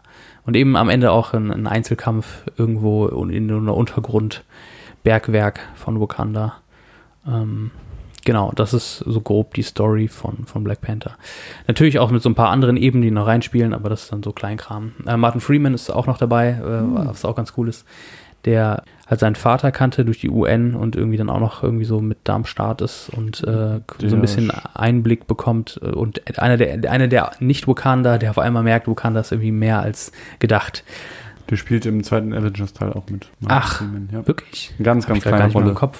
Okay. Spiel, äh, der, ich glaube, der ähm, interviewt oder äh, befragt einmal den Helmut. Ah, okay. Einmal kurz. Den Helmut. Also den, gegen bei den, Civil War? Bei, nee, bei. Ach nee! Äh, bei Civil War natürlich, Ja, sorry. Okay. Mhm. Avengers, Avengers 2.1. Äh, ja, du hast ihn nicht gesehen. Ich fand den Film äh, ging so. Der hat gerade was CGI angeht, hast das vielleicht auch mitbekommen, da hat er so ein paar ganz, ganz schlimme Einbrüche. Hm. Also sieht an vielen Punkten richtig schlimm aus, leider. Ähm, an manchen halt nicht, also es ist so ein bisschen, schwankt so ein bisschen. Hm. Ja, ich glaube, mein, mein Problem ist ein bisschen, dass Andy Serkis ist halt großartig und ich will einfach ganz viel Andy Serkis sehen und der Mhm. ist halt tot irgendwann ab der Hälfte des Films. Aber Michael B. Jordan ist auch ein Unf also macht es auch unfassbar gut. Er ist auch ein unfassbar guter Ähm, Schauspieler. Ja, und er sieht, also so, er ist auch einfach, also ist einfach einer der Menschen, die man irgendwie gerne anschaut. so ein bisschen. Deswegen äh, ist schon alles okay so. Genau. Aber natürlich, so diesen Film überschattet hat natürlich auch so ein bisschen das, das politische Thema. Ja, das auf jeden Fall. Nämlich, dass Disney sehr stark damit geworben hat ähm, oder nach außen gegangen ist, auch mit diesem, mit dem Wunsch, wir möchten einen ähm, schwarzen Superhelden haben, ähm, um, sag ich mal, eine gewisse Diversität in dem MCU, ins MCU reinzubringen, was es bis dahin so noch nicht gab und äh, haben dann quasi gesagt, wir möchten einen Standalone Black Panther Film machen. Mhm. Und das Thema hat so ein bisschen den Film überschattet ähm, oder war eigentlich größer, als der Film eigentlich gut war, würde ich fast sagen. Genau, ich, also ich muss sagen, ich äh, kann das total ähm, fühlen. Jeder, jedes Kind, keine Ahnung, das ähm, nicht, also das, weiß ich nicht, POC oder nicht so klassisch weiß, männlich, wie die meisten Superhelden ja sind, in dem MCU bis dato, Mhm. äh, jemanden hat, mit dem man sich identifizieren kann, der auch äh, die gleiche Hautfarbe hat wie man selber. Ähm, das kann ich fühlen, so das finde ich auch, finde ich ähm, sinnvoll, das zu tun. Ähm, aber das Interessante an dem Film ist halt so ein bisschen, dass er ja gerade von Konservativen auch gerne rezipiert wird, weil Wakanda ja dieser so einen sehr nationalistischen Touch hat, zu sagen, wir verschließen uns vor der internationalen Gemeinschaft Mhm. und behalten unseren Reichtum für uns, was natürlich aus kolonialistischer Perspektive total sinnvoll ist, zu sagen, wir, wir versuchen uns dem, dem, dem, dem weißen Kolonialisten zu verschließen, dass sie unseren Reichtum nicht klauen, Mhm. was ja quasi mit dem Rest äh, des afrikanischen Kontinents ja so gemacht wurde. Da haben sie sich natürlich vor geschützt, aber es natürlich, äh, sage ich mal, im 21. Jahrhundert ein gefundenes Fressen ist für Konservative, wie auch unter anderem Ben Shapiro war, so, glaube ich, so, ein, so jemand, äh, so ein rechtskonservativer Meinungsmacher in den USA, der sehr sich auf den Film gestürzt hat und gesagt hat, hey, das ist doch ein guter Film. Ich finde den auch gut, nicht nur die, die äh, Liberalen, äh, Mhm. sondern ich eben auch, weil er ja zeigt, dass es manchmal gut ist, eben äh, nationalistische Interessen vor, ähm, sag ich mal, dem internationalen äh, Geschehen irgendwie äh, durchzusetzen. Und ähm, das man auch so stehen lassen muss, weil der Film das ja tatsächlich auch ein Stück weit äh, formuliert. Am Ende gibt es natürlich eine Öffnung, äh, ein bisschen auch, aber ähm, genau, und das Ende ist halt auch so ein bisschen programmatisch an der Stelle, dass am Ende T'Challa steht äh, in der, in der ähm, bei den Vereinten Nationen und sagt, äh, Wakanda möchte Teil der UN werden und dann sagt so verächtlich irgend so ein Politiker, ja, was hat Wakanda der UN denn zu bieten? Und dann siehst du, wie er so, also so, er guckt nicht wirklich in die Kamera, aber so in meinem Kopf ist es so, er guckt so in die Kamera, lächelt verschmitzt und sagt, äh, so, und dann ist der Schnitt, der Film ist vorbei. Und alle wissen so, ah ja, okay, das, was sie haben, ist Geld. Das, was sie haben, ist Wohlstand. Mhm. Und ähm, ja, was ein bisschen fragwürdig ist, weil dieser Film eben in dieser, also so in so einer kapitalistischen Narrative halt drin bleibt und sagt, so das, was du hast, zeigt, wer du bist. Mhm. Und Wakanda ist nur so krass, eben weil sie den Reichtum haben Mhm. und eigentlich, ähm, ja, ich sag mal so, er ist nicht wirklich kritisch ähm, oder systemkritisch, so im, im positiven Sinne. Und äh, er hält nicht so, also so, er kann die politische Latte, die er sich selber irgendwie hochhängt, nicht ganz Mhm. erreichen. Ähm, und da an der Stelle versagt er. Aber natürlich will ich das natürlich auch als weißer Deutscher nicht kleinreden, dass es Menschen gibt, die sich, äh, die sich mit einem Superhelden identifizieren und dann hat er auch noch die gleiche Hautfarbe wie ich. Ja. Dass es ähm, auch einen Wert hat, den man nicht kleinreden darf. So. Ja, das stimmt. Und das, Ja. das fand ich halt an dem, äh, an dem Film eigentlich auch ganz gut. Ich selber hab, hab, Mhm. hatte jetzt irgendwie nie, es war auch genau die Zeit, wo ich äh, angefangen habe, weniger Marvel-Filme zu, zu Mhm. gucken, weil ich äh, irgendwie langsam aber sicher überfordert war mit, ähm, mit Superheldenfilmen. Und das war halt der erste, der nochmal neu war und ich mir dann auch dachte, okay, gut, vielleicht kann ich mich mit dem, mit dem Superhelden gar nicht so identifizieren, aber ich finde es auf jeden Fall gut, dass er gemacht wurde, sag ich jetzt mal so genau deswegen, weil es halt äh, mal nicht so der äh, weiße Heteromann ist, den man im, immer irgendwie in Superheldenkostüm sieht. Ähm, also es werden äh, es, es wird ein äh, Vorbild geschaffen für Leute, die vielleicht nicht äh, weiße Mitteleuropäer sind. Ist für mich aber auch wieder einer der Filme gewesen, wo ich gemerkt habe, ähm, der Superschurke, mit dem kann ich mich mehr identifizieren als mit dem Helden an der Stelle. Im Black Panther noch mal ein dickes Stück mehr als in Spider-Man, Mhm. weil äh, Michael B. Jordan eigentlich, der möchte zurück nach Wakanda und er möchte jetzt quasi Wakanda nehmen und öffnen und ähm, für all diejenigen kämpfen, die unterdrückt sind. Und äh, er glaubt, dass Wakanda ja den Reichtum hat, um diesen Kampf einzugehen.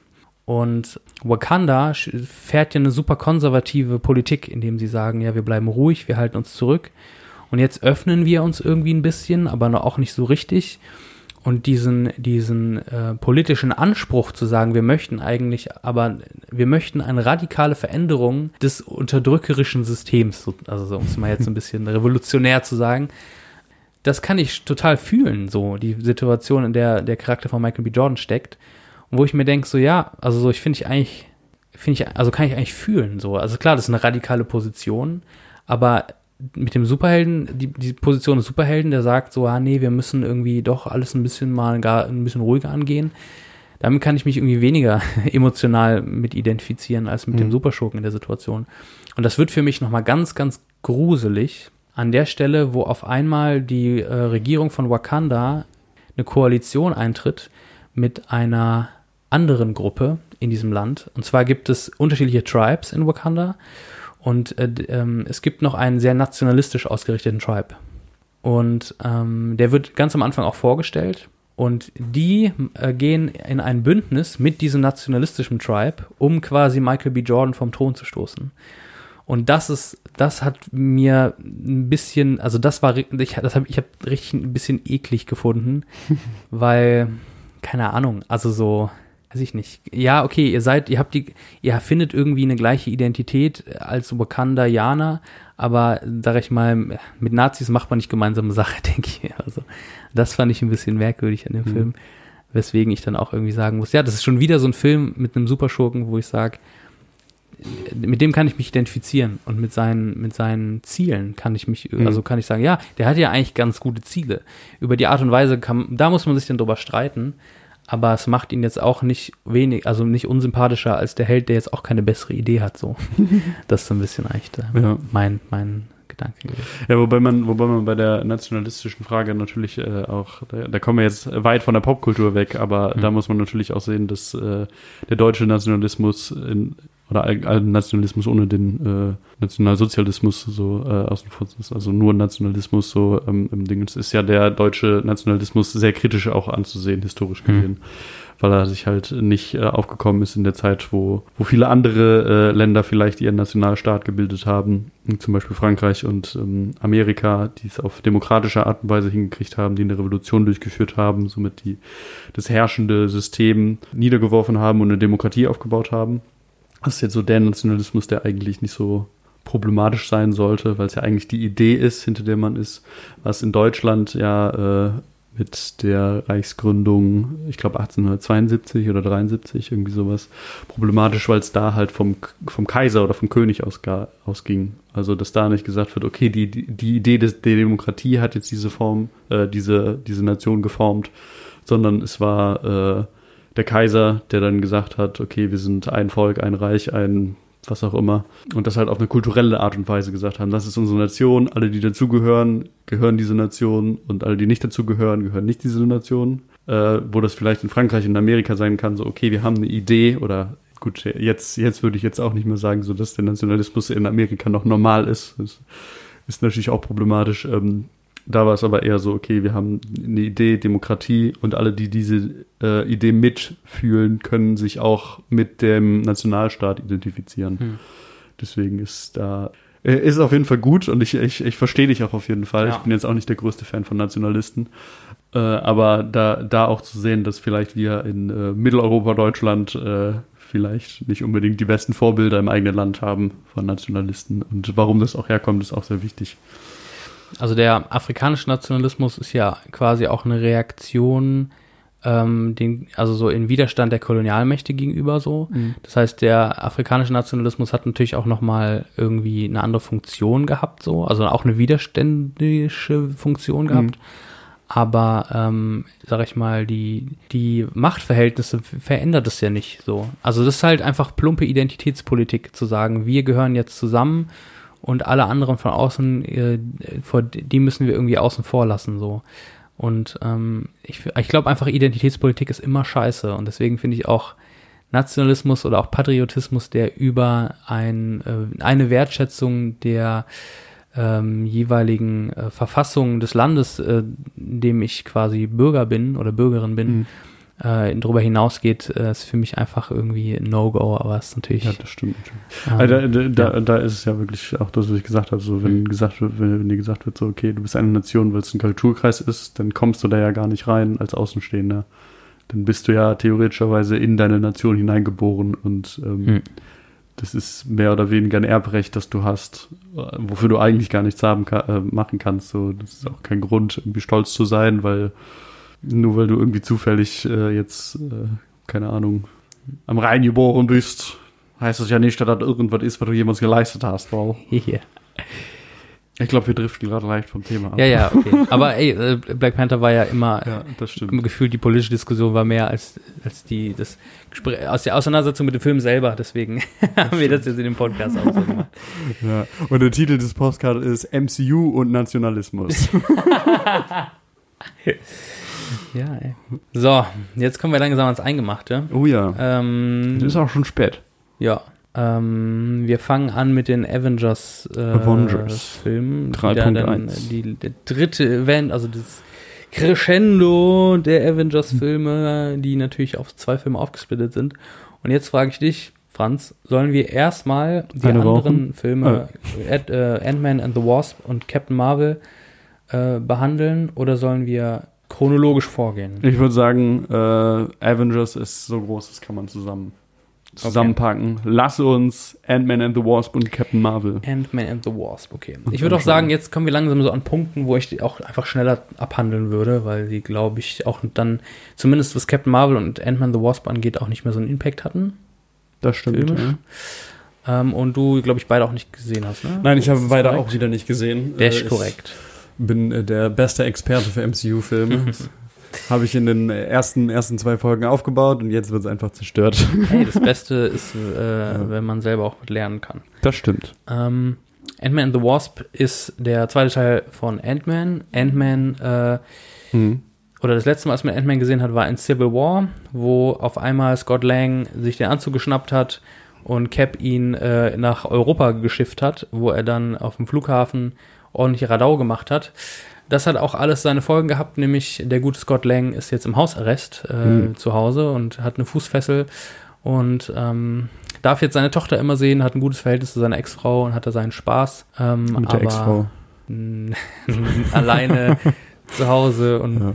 so. Ähm, auf jeden Fall ist äh, sein Love Interest aus dem ersten Hope äh, hat ähm, die hat nicht so gut funktioniert. Sie war ein bisschen enttäuscht, dass er einfach nach Europa gefahren ist, ohne ihm Bescheid zu sagen und den Oh. Anzug von ihrem Vater gleich weg, also gleich mitzunehmen. Also so die die Fronten sind wieder verhärtet zwischen äh, Klassische, klassische Lang. äh, Rom-Com-Problematik. ey, du musst brauchst ja auch erstmal eine Krise, dass die das wieder zu sich zusammenfinden. Ja.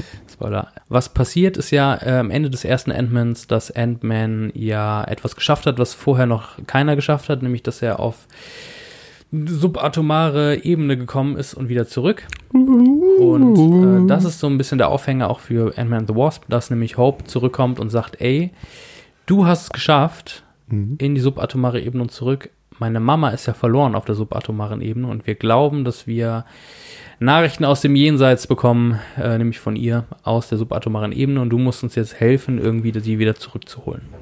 Und das ist im Endeffekt so der Aufhänger des ganzen Films. Und Ant-Man ist immer zwischen, oh scheiße, meine Fußfessel, ich muss zu Hause sein und ich will aber auch denen helfen, weil ich bin denen was schuldig und ich habe die auch alle irgendwie doch ein bisschen lieb und ich bin auch ganz gerne Ant-Man. Mhm. Und genau, macht er immer so ein bisschen hin und her. Auf, dann taucht auch irgendwann mal wieder, äh, wer hat sie nicht vermisst? Die klassischen Marvel-Typ, wir stecken irgendwie äh, B-Riege Schauspieler in einen Anzug und sagen, das ist jetzt der Superschurke. Es gibt wieder einen Anzug, äh, Anzugschurken. Mhm, okay. Ähm, Natürlich, der- der kleine Mann äh, äh, muss gegen den Anzug Menschen, Menschen kämpfen. Und ähm, genau, das ist aber so ein bisschen der langweiligere Schurke. Äh, es kommt auch wieder eine super Schurkin, nämlich Ghost, auf, Hm. die sich äh, so ähm, dimensionsmäßig, äh, also so, die kann quasi, sie taucht auf und dann ist sie weg und ist sie wieder da. Man weiß immer nie, wo sie dazwischen ist. Und genau, am Ende kommt mehr oder weniger raus, dass sie ähm, ein bisschen Opfer ist von äh, Forschungsaktionen, die Hank Pym so gemacht hat. Hm. Und ähm, ja, am Ende ist natürlich so, Michelle Pfeiffer wird aus der subatomaren Ebene gerettet, Ghost Hm. wird geheilt und Hope ist äh, wieder Verliebt. verliebt in. Scotty. Habe ich mir die Mutti ähm, mitgebracht. Ja, es ist ein simples Ding von vorne bis Hm. hinten. Du hast wieder ein paar lustige Situationen. Da wird der Humor eher dadurch ähm, geschaffen, dass Ant-Man auf einmal ganz groß sein kann und benutzt Autos als Skateboards und so.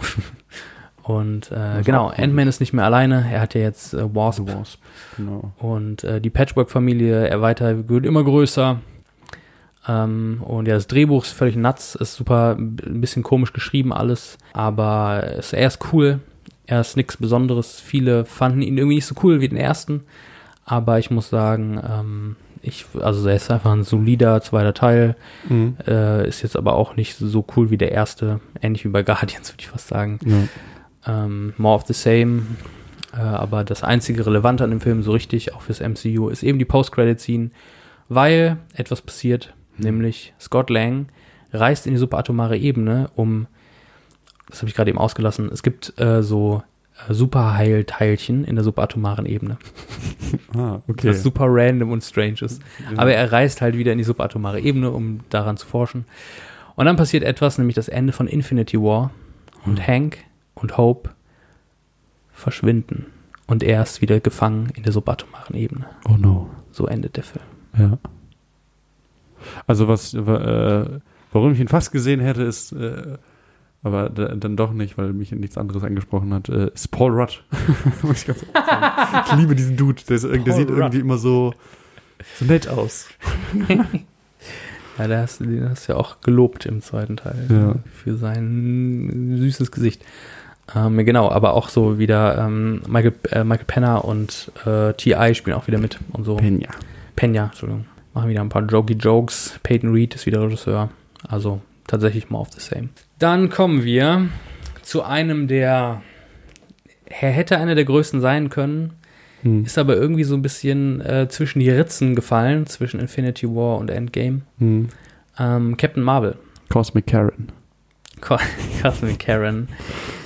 Genau, Captain Marvel, äh, gespielt von Brie Larson, äh, auch eine coole Schauspielerin, coole junge Schauspielerin. Und ähm, genau, Captain Marvel ist ein Kree, äh, also ein, also ist eine Alien-Rasse quasi. Hm. Und äh, sie ist quasi Teil von äh, so, einer, so einer militärischen Truppe irgendwie, äh, angeführt von Jude Law, ähm, aka Jon Rock. Jon Rock. Und äh, das Nice. Problem ist so ein bisschen, dass die Skrull, eine verfeindete Alienrasse, dass die ganz viele schlimme Sachen machen wollen und die wollen die Skrull aufhalten, weil die sind so böse, die Skrull. Und eins führt nach dem anderen und äh, Cosmic Carol ist auf einmal auf der Erde. Äh, ups, wie ist sie denn da hingekommen? Und zwar die Erde der, ich weiß gar nicht, 80er, Wahrscheinlich. 90er, irgendwie so. Ich habe noch irgendeinen äh, Trailer gesehen, wo äh, Nick Frost noch beide Augen hat. Genau. Nick Fury meinst du? Nick Fury. ich bin immer noch dafür, dass Nick Frost eigentlich Nick Fury spielen sollte. Wäre schon nice, ja. Ähm, genau, und natürlich auch wieder technisch verjüngt, etwas, das jetzt schon ein paar Mal vorkam. Mhm. Ähm, auch z- zum Beispiel auch in Civil War, ja auch. Und genau, jetzt der junge Nick Fury, also Mhm. der junge Nick Fury äh, ist auch am Start und erkennt auf einmal, dass da eine Frau ist mit einem merkwürdigen Anzug, äh, die super weirden Shit redet und eigentlich wollen sie sie einweisen lassen und auf einmal merkt man, äh, oh, sie kann irgendwie Lasersachen und sie ist super stark und what the fuck. Und was denn im Rest des Films passiert, so ein bisschen ist äh, eben auf die Schliche kommen, warum Captain Marvel da gelandet ist, wo sie gelandet ist. Ähm, Nick Fury begleitet sie halt so ein bisschen und lernt es dann so ein bisschen auch kennen. Und äh, am Ende merken sie alle, ähm, dass es einen Grund hat, warum sie auf der Erde ist. Mhm. Äh, und dass in Wirklichkeit Jude Law und die Kree eigentlich die Bösen sind und die Skrulls diejenigen sind, die ähm, Sorge haben, dass die Jude Law, diese Einheit und so, was da passiert, äh, eigentlich die Skrull, ähm, genau, die Skrull sind eigentlich die, die nicht so schlimm sind und die Kree sind eigentlich in der Situation unter Jude Law die Bösen. Und dann äh, wechselt Captain Marvel die Seiten und macht Jude Law platt und am Ende Friede, Freude, Eierkuchen. Und was passiert ist, Captain America fliegt in den Weltraum, weil sie sagt, die Erde braucht mich nicht gerade, aber die Skrull brauchen mich. Wir suchen ihnen einen neuen Heimatplaneten. Lässt, hinterlässt Nick Fury aber eine, ein, ein Handy, einen Pieper, wie auch immer, einen Knopf, mit der er Kontakt mit ihr aufnehmen kann, falls irgendwann mal die Kacke am Dampfen ist auf der Erde. Mhm. Das Captain Marvel. Das ist also Captain Marvel. Und Marvel. willst du dir jetzt angucken? Äh, pff, nicht unbedingt. Also es, ich weiß es nicht. Irgendwie hat mich das auch nicht angesprochen. Hm. Alles. Ja, ist auch ein bisschen schade, weil der Film ist ganz wust geschrieben auch. Mhm. Der hatte auch so visuell keine eigene Sprache so richtig. Ähm, und der ist auch echt nicht gut so. Also so, der ist auch ganz diffus erzählt. Also so nicht diffus im Sinne von, man versteht den nicht, aber so antiklimaktisch, äh, anti, anti, antiklimaktisch. An, also so anti, Antiklimatisch? Ja, irgendwie so. Ähm, ist der geschrieben auf jeden Fall. Ah, okay. Das ist natürlich nicht so Und gut. ja. Ja, schade eigentlich, weil Captain Marvel ist eine sehr starke Heldin und nimmt ja so ein bisschen auch so die Rolle von Superman ein in dem, im, im MCU, also könnte sie ja, Mhm. sie ist ja das Alien, das viel stärker ist als alle anderen quasi. Mhm. Äh, diese Rolle könnte sie einnehmen, aber der Film ist auch einfach zu schwach, als dass sie das ähm, hätte werden können. Das ist ein bisschen schade. Ähm, Brie Larson spielt auch sehr farblos, was ich ein bisschen schade finde, was er auch ein bisschen dem Charakter geschuldet ist, weil er wirklich auch ein bisschen farbl oder so ein bisschen stoisch ist. Genau, da gab es auch so ein bisschen eine, eine politische Diskussion drüber. Bei Black Panther war es ja das Thema, ähm, ein äh, POC-Hero zu haben und ähm, bei Captain Marvel hat sich dann mal Marvel gedacht, ey, wie wär's nicht mal auch mit einer weiblichen Heldin, äh, die diesen Standalone-Film bekommt. Mhm. Und dann gab es am Ende wieder auch so ein bisschen so die Diskussion über Feminismus. Und ähm, ja, eh, also das fand ich auch ein bisschen schwierig, weil sie, also was ich nachvollziehen kann, ist, dass sie eine Rolle spielt und sie hat Attribute, die tendenziell eher männlich, also männlichen Rollen zugesprochen wird. Mhm. Also sie ist sehr kühl, sie ist sehr überlegt, ähm, sehr stoisch und wirkt auch sehr ähm, dann eher so der, der ruhige, vernünftige Typ. Sag ich mal, da kann ich schon verstehen, irgendwie, dass man sagt, ah, okay, das sind vielleicht könnte fe feministisch sein, aber also von der Story her oder so ist das alles. Also es ist kein. Also ich habe den Film jetzt nicht als politisch empfunden Mhm. ähm, von seiner Botschaft her. Ja, genau. Deswegen fand ich dann auch ein bisschen belanglos alles auch. Also ich, mich hat's von Anfang an irgendwie nicht so angesprochen. Ich finde auch, ich weiß nicht, irgendwie diese Marvel-Filme mit durchschwingender politischer, politischer Nachricht irgendwie hat es mich zumindest in der Zeit, wo die Filme rausgekommen sind, immer davon abgehalten, da reinzugehen, weil ich mir immer gedacht habe, das ist irgendwie Popcorn-Kino. Eigentlich macht es was anderes, als äh, dich äh, zum Überlegen zu bringen. Filme sind ja immer irgendwie politisch. Nur so Blockbuster tun halt immer so, als wären sie apolitisch, aber das stimmt ja nicht immer unbedingt. Von daher finde ich es schon interessant, wenn man mal politische Blockbuster dreht. Wie zum Beispiel auch ein Tenet, um das mal einzuwerfen. Aber Captain Marvel ist halt einfach kein politisch, also kein Film, der irgendwie eine politische Message hat. Aber der Film wurde beworben mit diesem, wir, Okay. wir haben weiblichen Heldinnen und so. Und das war so ein bisschen, aber der, den Film hat es nicht interessiert. Also das war eher so dieses, die, die, die Werbetrommel war Okay. irgendwie politisch ausgelegt, aber der, von dem, der Film weiß da nichts von. Hm. Das Vielleicht sollte ich ihn nur noch mal gucken. Keine Ahnung. Ja, ich würde ihn nicht empfehlen, aber. äh, er, er spielt übrigens im Jahre 1995.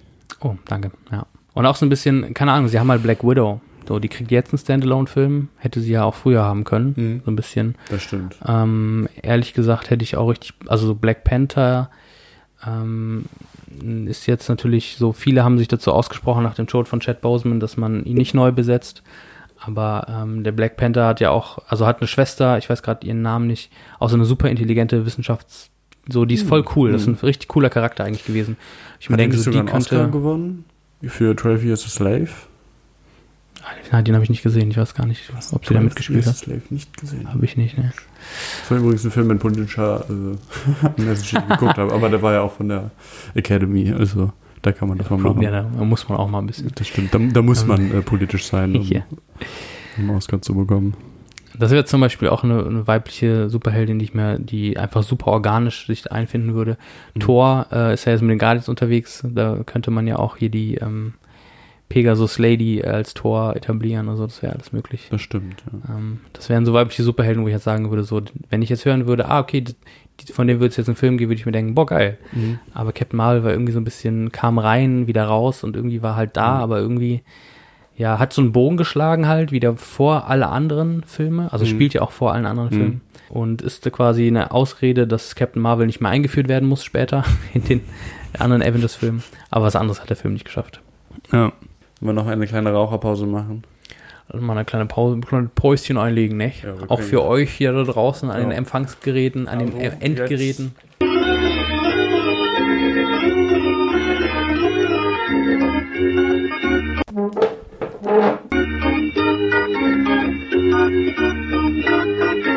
Und das, also es ist halt einfach, einfach zu dingsen. Es war halt eine Zeit lang, war ich halt.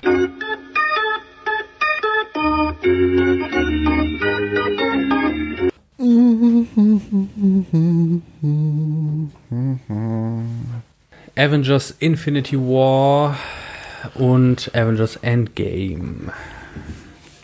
Avengers Infinity War wird äh, ist ein bisschen die Erlösung äh, der Spannung des, der drei vorher oder der drei Phasen. Ähm, der Bösewicht, der im Avengers 1 schon das erste Mal vorkommt, Thanos, wird endlich äh, zu einem aktiven Player und sagt, ich sammle jetzt die Infinity Stones. Er hat äh, den Handschuh für die Infinity Gauntlets ja schon angelegt in einem vorherigen Teil, ich weiß jetzt nicht welchem. Hm. Und es beginnt eigentlich am Ende von Thor Ragnarok. Ragnarok. in dem die ganzen Asgardien-Leute äh, besiegt werden und der erste Infinity Stone, glaube ich, von Loki aus dem Zepter. Hm? Nee, nee, nicht aus dem Zepter. Aus dem Zepter ist ja äh, Vision heraus, hervorgegangen. Irgend, irgendein so. Infinity Stone, der da war, ich weiß jetzt nicht welches war, wird in den Handschuh eingesetzt. Ähm, man kann gegen Thanos wenig mehr machen. Es werden auch, glaube ich, die Kinder des Thanos äh, das erste Mal tauchen sie auf, also die Hm, ganze ja, von ihm. Und es wird eigentlich so ein bisschen äh, Thanos aufgebaut als wirklicher Bösewicht. So vorher Ja. war er immer der im Hintergrund, der alles geplant hat, der irgendwie, warum auch immer, böse war. Man wusste es nicht so ganz genau. Er steckte hinter vielem. Und ähm, er wird, der Film, der Film nimmt sich auch Zeit zu erklären, warum er so ist, wie er ist. Ja. Ähm, Thanos ist, kommt vom, ich glaube, vom Saturnmond Titan oder Jupitermond, irgendwie sowas, wo anscheinend eine Alien-Zivilisation war und Thanos wollte sie auch retten und hat gesagt, okay, wir haben eine Überpopulation, wir haben nicht so viele Ressourcen, wie wir brauchen, wir müssen die Hälfte der gesamten Bevölkerung töten. Ja. Was natürlich äh, ein sehr krasser Schritt ist, würde ich jetzt mal persönlich sagen. Ähm, ich würde, Würdest du ich würde ihn nicht sagen? unterstützen. Ich würde sie nicht wählen. Ich würde ihn jetzt nicht wählen. genau. Äh, so 50-50 Entscheidungen sind immer ein bisschen problematisch, finde ich. Und ähm, der jetzt sagt, okay, wir haben das gleiche Problem äh, in der gesamten Galaxie. Überall gibt es die gleichen Probleme. Es gibt überall so viele Leute, die Ressourcen haben wollen. Wir müssen die Hälfte einfach konsequent umbringen. Äh, das Beste, was er damit machen kann, ist alle Infinity-Steine zu sammeln, sechs an der Zahl, und einmal zu schnippen. es, der, der, Im gesamten Film wird halt die ganze Zeit gegen ihn gekämpft. Alle kommen nochmal wieder zusammen. Äh, ich glaube sogar Captain America und Tony Stark äh, verbrüdern sich wieder, merken so, Mensch, unsere Probleme, die wir haben, sind kleiner als das Problem, das jetzt auf einmal vor der, vor der Tür steht. Es kommen alle Helden vor, die irgendwie mal vorkamen, Ja, Mann. äh, was halt schon ziemlich geil ist. Und Die Guardians sind da. die Guardians sind da, genau. Es ist Thor da. Es ist, äh, es sind alle Avengers wieder da. Der Hulk kommt auch wieder zurück. Wobei, wa- was, was da ein bisschen komisch ist, ist, dass im Avengers im zweiten Teil wird ja so ein bisschen die Romanze aufgebaut zwischen Black Widow und äh, Ja. Bruce Banner. Und ähm, im dritten Teil ist es nicht mehr da. es wird auch nicht wirklich erklärt, warum es weg ist. Ähm, genau. Und es wird gekämpft gegen ihn. Es wird lange Zeit äh, denkt man, ah, er wird, er wird besiegt. Thanos wird besiegt. Es muss niemand um, äh, umkommen. Aber wie das nun mal ist, gewinnt er doch. Hm. Ähm, In einer großen Schlacht in Wakanda dann quasi, wo dann alle aufeinandertreffen. Genau, sehr viele Leute kommen um, außer äh, das gesamte ursprüngliche Avengers-Team. Das bleibt am Leben, äh, was ich ziemlich lustig fand, als ich es im Kino gesehen habe. Und damit endet dann der erste Teil Mhm. und es kommt an den Punkt, wo gesagt wird, wir haben ein Problem. Genau, also äh, Thanos wird quasi besiegt eigentlich, aber er schnipst dann mit der Hand mit dem Infinity äh, Gauntlet mit all den Infinity Stones drauf und eben genau das passiert, äh, was auch er äh, an seinem Heimatplaneten oder Heimatmond ja geschafft hat, nämlich 50% der Leute vanishen einfach, ebenso wie auch Ende bei ähm, Ant-Man and Wasp quasi. Ja. Wie fandest du ihn? Ich fand ihn, ähm, wie gesagt, ich habe die ja alle so am Stück gesehen Mhm. und irgendwie war ich froh, dann da mal angekommen zu sein. Und ähm, fand es voll interessant, es sind äh, wieder die Russo Brothers, die Mhm. bis dato ja die Captain America Filme dann gemacht haben, seit First Avenger, äh, nee, jedoch seit First Avenger, glaube ich.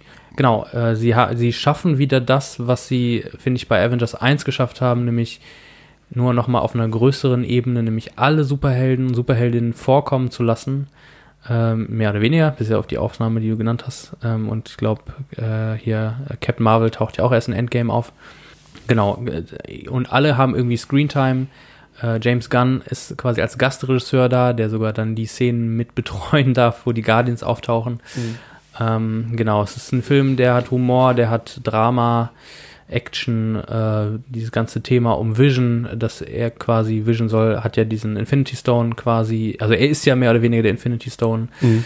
äh, weswegen auch diese ganze Schlacht in Wakanda passiert, äh, nochmal dieses ganze Thema, diese Liebschaft zwischen Scarlet Witch und, und Vision, ähm, also sie ganz, ganz viel Kram in einem Film. Mhm. Und es ist eigentlich mehr so ein episodenhafter Film, so, ah, jetzt bist du da, jetzt bist du da, und es ist alles viel und es ist alles verwirrend, aber es funktioniert doch irgendwie. Es, Und das finde ich okay. So, ich finde es, also ich finde es voll in Ordnung. Genau, Red Skull taucht ja wieder auf, glaube ich. Oder nee, das ist Endgame, ne? Red Skull taucht äh, doch auch in Infinity Genau. War auf.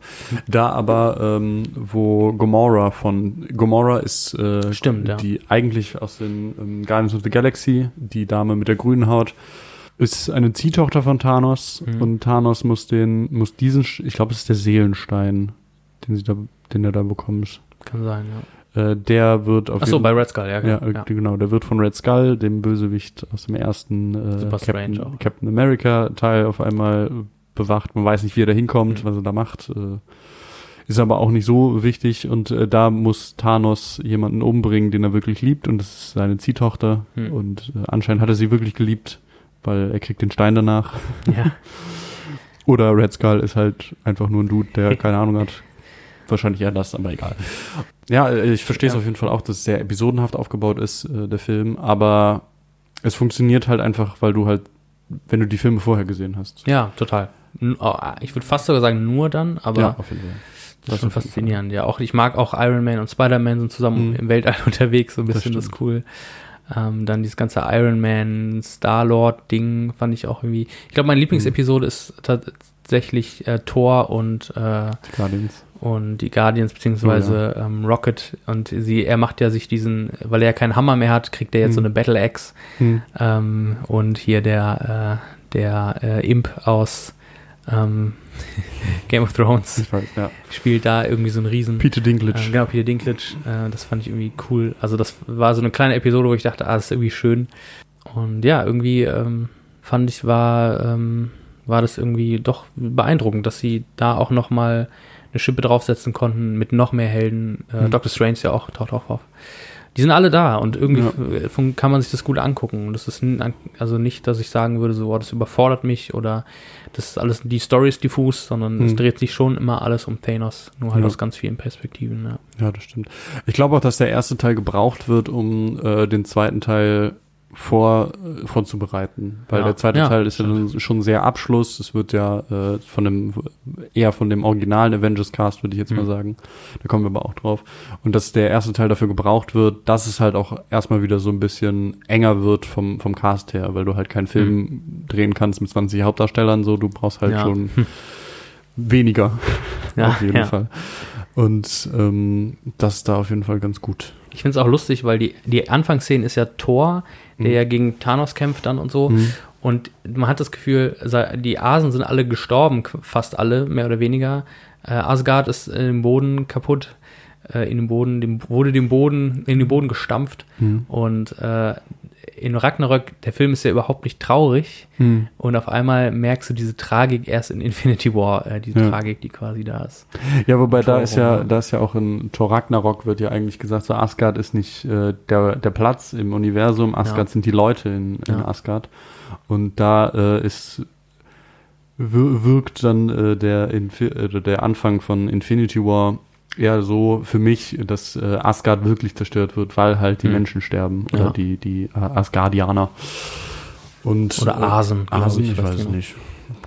Und dann Dann wurde, dann wurde ums Ende gespielt.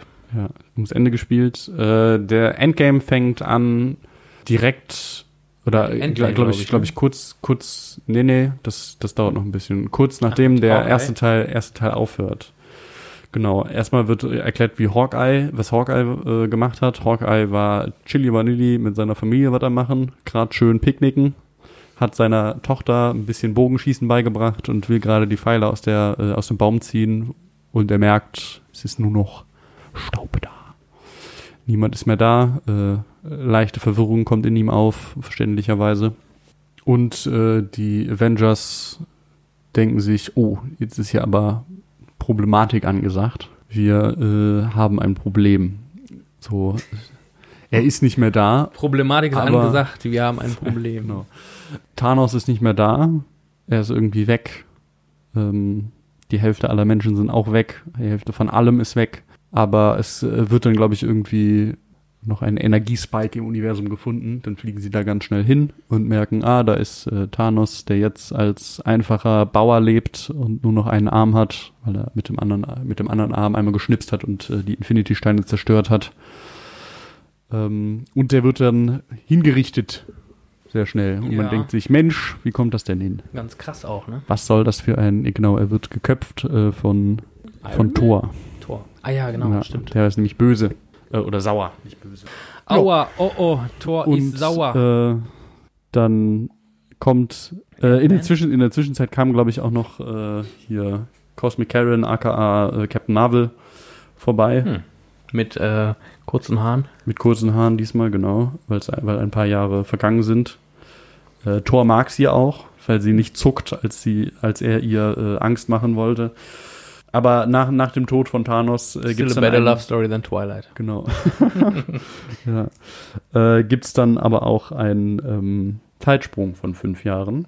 Hm. Und es fängt an äh, damit, dass Hank Pym, äh, nee, Moment, Scott Lang. Scott Lang, genau, Scott Lang, Ant-Man Nicht zu vergessen mit aus Endgame. der, genau, aus der, ähm, das Amazon-Spiel, aus der Mikroebene, was auch immer, herauskommt, weil eine Ratte über irgendwas drüber läuft, über irgendeine Tastatur und deswegen bip, bup, bup, wird er wieder hinten ausgespuckt Hm. und merkt, oh mein Gott, ich war gefangen, aber es waren anscheinend fünf Jahre, die ich gefangen war. Für mich war es nur eine Stunde. Zeit ist relativ und äh, Scott Lang kommt auf die Idee, Zeit ist so relativ, dass man auch in der Zeit zurückreisen kann. Ich äh, gerne mit dir darüber reden kann, wenn du willst, dass das Nonsens Okay. ist. Das wird dann auf jeden Fall aufgebaut und dann ähm, ist der Avengers Cast, der noch da ist. Die sagen sich, okay, wir reisen in der Zeit zurück, wollen die Infinity-Steine, bevor Thanos sie bekommt, einmal klauen, um dann in der Zeit wieder nach vorne zu reisen und einmal zu schnippen und Thanos umzubringen und seine Menschen, um dann die Welt zu retten. Das klappt. Ende. Das ist dann so Episoden, sodenhaft aufgebaut. Captain America kämpft zwischenzeitlich gegen sich selber Ja. und äh, merkt, dass er einen schönen Popo hat. Das war eigentlich lustig. Das war fast wie so eine Reise nochmal durch andere Avengers-Filme, ne? Also so, Auf jeden Fall. ich fand die Idee irgendwie sweet. Das stimmt. Ja, ähm, genau. Sie kriegen das alles hin. Thanos merkt aber in der, äh, in der Zwischenzeit oder in der Vergangenheit, dass da irgendwas nicht stimmen kann. Und sein Plan durchkreuzt wurde, obwohl der Plan noch gar nicht geschaffen wurde. Und deswegen greift er verfrüht die Erde an, genau zu dem Zeitpunkt, wo alle mit den Infinity-Steinen wieder zurückkommen. Und dann gibt es einen großen Kampf. Und das Ende ist dann sehr emotional. Ja. Es gibt, es gibt so ein paar Sachen, die äh, ausgetauscht werden. Zum Beispiel im ersten Teil äh, wird ja Gomorra geopfert, um den Seelenstein zu bekommen. Das ist in dem Teil auf einmal so, dass, da sie in der, in der Vergangenheit sind, äh, opfert sich Black Widow, der erste Ja. sehr alte Charakter aus dem MCU. Rest in Peace. Wo ich mir bis heute frage, warum nicht Hawkeye?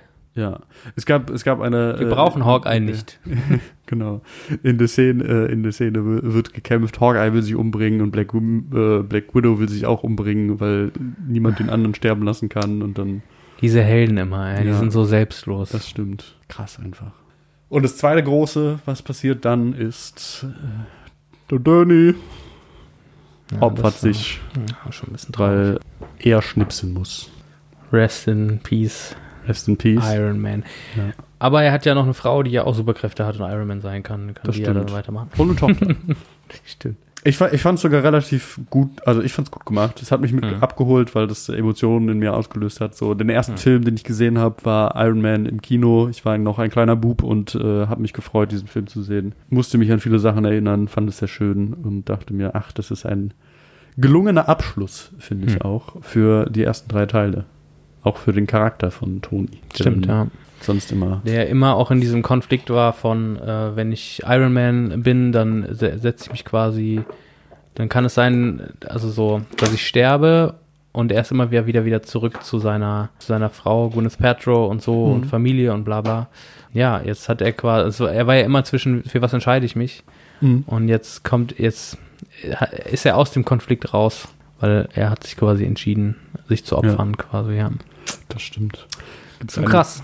Gibt es eine Szene, die sich auf den äh, ersten Teil auch bezieht, als äh, Doctor Strange äh, versucht, Thanos zu besiegen Hm. und dann sehr, sehr viel durch den Zeitstein sehr, sehr viele unterschiedliche äh, Möglichkeiten mitbekommt. Ich glaube, Milliarden von Möglichkeiten und eine einzige, in einer einzigen gewinnen sie.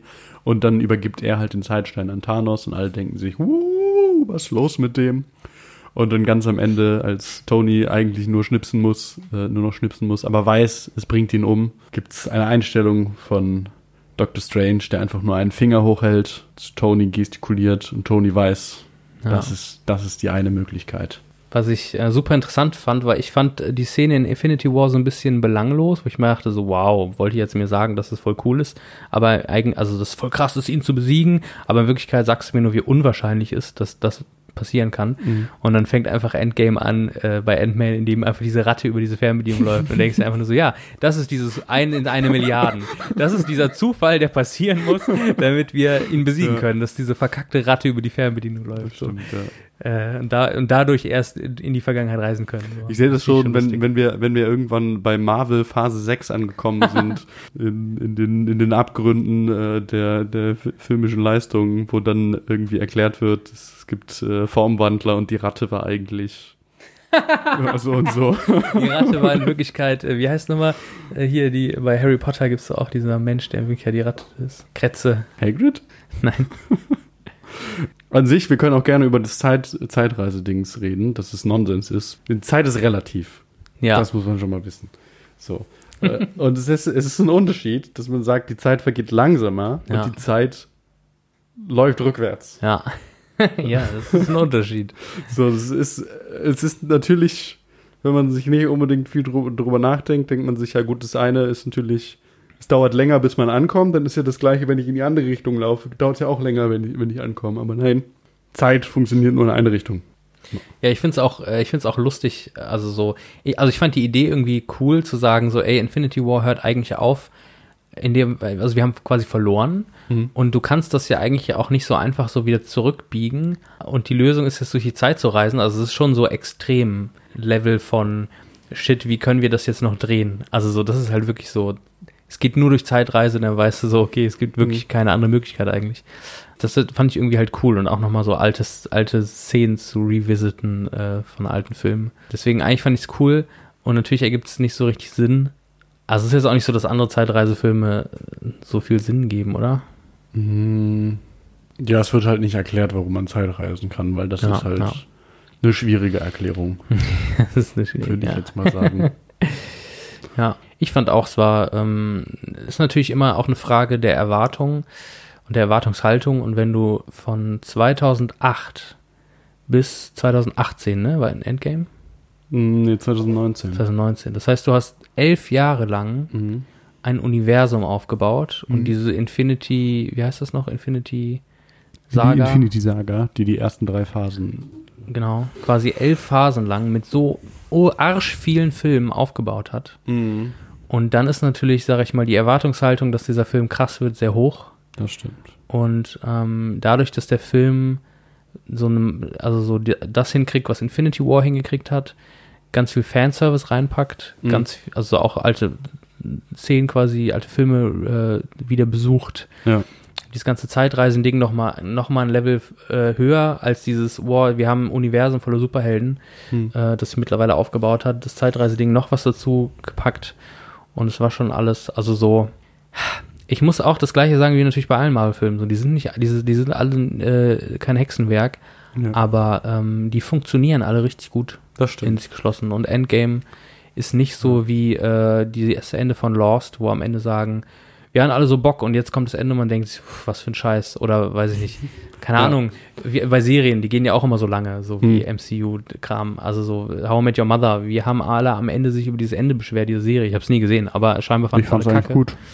Bitte? Ich, also ich war ja eigentlich, oder ich bin ein relativ großer How I Met Your Mother Fan Hm, okay. und ich fand das Ende gut. Ah, echt? Funktioniert? Ah, okay. Äh, Ich hab bin aber, glaube ich, auch einer der wenigen. Okay. Und da fand ich so, haben, das hat gut funktioniert und äh, finde ich cool. So habe ich. Ich mochte äh, auch Thor als der Dude Mhm. auf einmal mit dick, dicken Bauch, ja. Bademantel. Oh ja, das war richtig. Das finde ich cool, wie er noch mit seiner Mama äh, Zeitreise Mhm. macht und mit seiner Mama spricht, das fand ich cool. Und genau den Tor will ich haben in, in Guardians 3. Ja.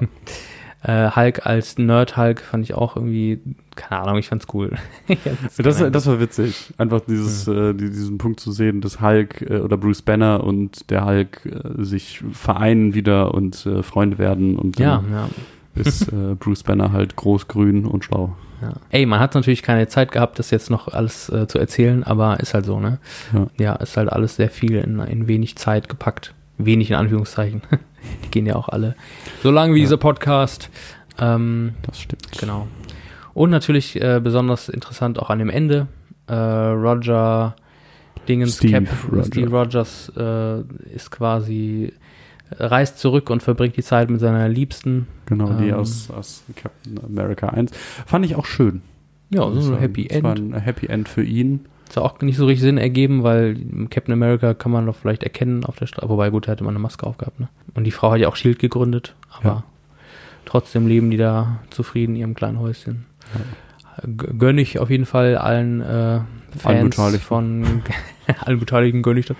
Captain America. Mhm. Ähm, und natürlich auch cool, ey, das Schild wird weitergegeben zu hier Sam Wilson, hier der, der Vogeltyp. Falcon. Falcon, genau, der mit Ja. Bucky zusammen vielleicht jetzt, die sind die, genau, Iron Man ist verstorben, da kommt vielleicht rücken seine Frau nach, wer weiß, Hm. wahrscheinlich nicht, aber stimmt. genau, Thor wird vielleicht Guardian und es gibt ein Tiger Waititi und äh, hier James Dean wollte ich gerade sagen, James Gunn drehen zusammen einen Comedy-Film, wäre ich auch dabei so. Ja. Ähm, ja, äh, guter Ausblick, würde ich sagen. ja, das stimmt. Und auch wieder ein Bösewicht, der ein angeblich oder der scheinbar ein positives Ziel hat eigentlich, nämlich er will ja irgendwie äh, dafür sorgen, dass wieder Frieden herrscht in der Galaxie. Auch da wieder mit sehr radikalen Mitteln, äh, die ich auch nicht wählen würde. so. ähm, aber auch wieder ein Superheld, äh, Superschurke, der auch im Laufe dieser beiden Filme immer wieder Situationen hat, wo er die Sympathie der Zuschauer irgendwie auf seiner Seite hat, so ein bisschen. They called me a Ähm, und man merkt auch so ein bisschen, das ist für mich so ein bisschen so das, wo ich unter dem, all dem, was ich jetzt gesagt habe, mit diesen Bösewichten, die auch immer sympathisch sind, wo ich da so ein bisschen auch den Schlussstrich ziehen würde und sagen würde, ähm, daran sieht man auch, Superhelden haben eigentlich immer die Rolle, das herrschende System irgendwie zu stabilisieren. Ja. Und manchmal sind die Superschurken vielleicht diejenigen mit den äh, besseren Idealen, aber manchmal eben mit so radikalen Ideen, die ethisch äh, fragwürdig sind. Genau. genau. Deswegen stimmt. äh, sind die alle nicht, kochen die alle auch nur mit Wasser. Ich muss aber sagen, dass ich Thanos äh, im ersten Teil besser fand als im zweiten. Wie meinst Im du ersten, Im ersten Teil war es halt irgendwie, der und man hat sich viel, viel mehr mit ihm auseinandergesetzt und dachte Hm. sich, okay, er wurde aufgebaut, man wusste so, okay, das macht er, dies und das. Er ist sehr aktiv darin, was er Hm, macht. Stimmt, ja. Und im zweiten Teil ist es halt, okay, was? Moment, hier will jemand meinen Plan durchkreuzen, den ich noch nicht gemacht habe. Wir machen ihn jetzt sofort. Ja. Und greifen sofort Erde an. Und äh, ist dann auch, glaube ich, in, der in dem Endkampf zwischenzeitlich sehr passiv, weil er sich hinsetzt und irgendwie wartet, bis seine Diener die ganzen Sachen holen. Hm. Das ist eine Szene. Ähm, das ist halt komisch. Also ich fand den nicht so gut wie im, wie im äh, ersten Teil, im zweiten Hm. Teil. Im ersten Teil hatte er auch die besseren äh, One-Liner. Dreaded. G- äh, Schwester, die taucht ja auch nochmal da auf, die war ja auch bei Guardians 2 noch so dabei. Über die haben wir auch gar nicht gesprochen, aber es ist ja auch, es gibt Ja. ja so viele Nebengeschichten, die noch irgendwie in den Filmen sich immer so durchschlängeln. Kann ja auch nicht über alles reden hier. Nee, kann man nicht. Sollten wir, glaube ich, nicht. Nee, das stimmt. Äh, es, es gab noch eine Szene, die ich irgendwie ein bisschen schade fand, weil ich sie irgendwie ein Stück weit lächerlich fand. Das war Okay. äh, an, an der Szene, wo alle, wo alle abgeteamt wurden, so, okay, man sah, man sah halt, da, da sind so die Helden, die sind das. Und da gab es eine Szene, wo halt die ganzen weiblichen Charaktere auf einmal dargestellt wurden. Da dachte sich Hm. halt so, ja, gut, okay, das sind jetzt die Helden. Aber 50 Prozent der Held, Heldinnen waren halt so Nebencharaktere, wo irgendwie immer aufgezeigt wurde, so, ja, gut, das ist halt irgendwie so der Sidekick von. Und das Mhm. fand ich irgendwie ein bisschen komisch. Also ich hatte da nicht so den, den, die emotionale Bindung zu. Ja, vielleicht auch eben halt ein bisschen konstruiert von Ja. Marvel so ein bisschen. Ja. Wollen sich da vielleicht besser darstellen, als die sind. Wie auch immer. Schaut, wir haben auch Frauen in Filmen. Das war's. ja. Äh, Was- du was- hast am Ende noch einen Ausblick äh, mit äh, Spider-Man Far From Home. Hattest du ja, glaube ich, nicht gesehen. Nein. Deswegen würde ich da vielleicht mal einen kurzen Überblick geben, weil der einen sehr schönen Bogen schlägt zu, ähm, zur vierten Phase dann. Der quasi der Übergang ist und wir alle ganz gespannt sind, was da so kommen kann noch.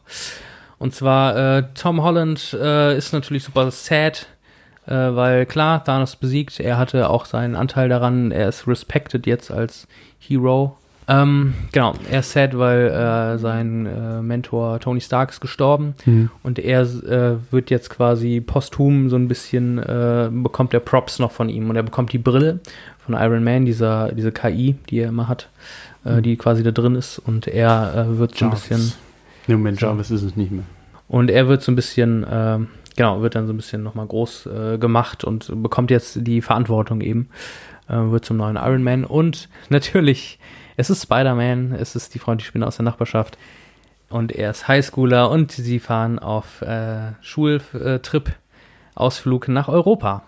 Äh, witzigerweise erlebt er natürlich, ich glaube, es fängt an in Venedig, dass eine Überschwemmung auf einmal passiert und dann ist so ein Wassermonster, das auf einmal angreift und dann kommt auf einmal ein neuer Held, wird eingeführt, Mysterio, von Jake Gyllenhaal gespielt. Ähm, Der äh, Wrestler. Nee, aber ich überlege gerade, ob der wirklich Mysterio heißt oder ob ich das gerade doch Mysterio, ja.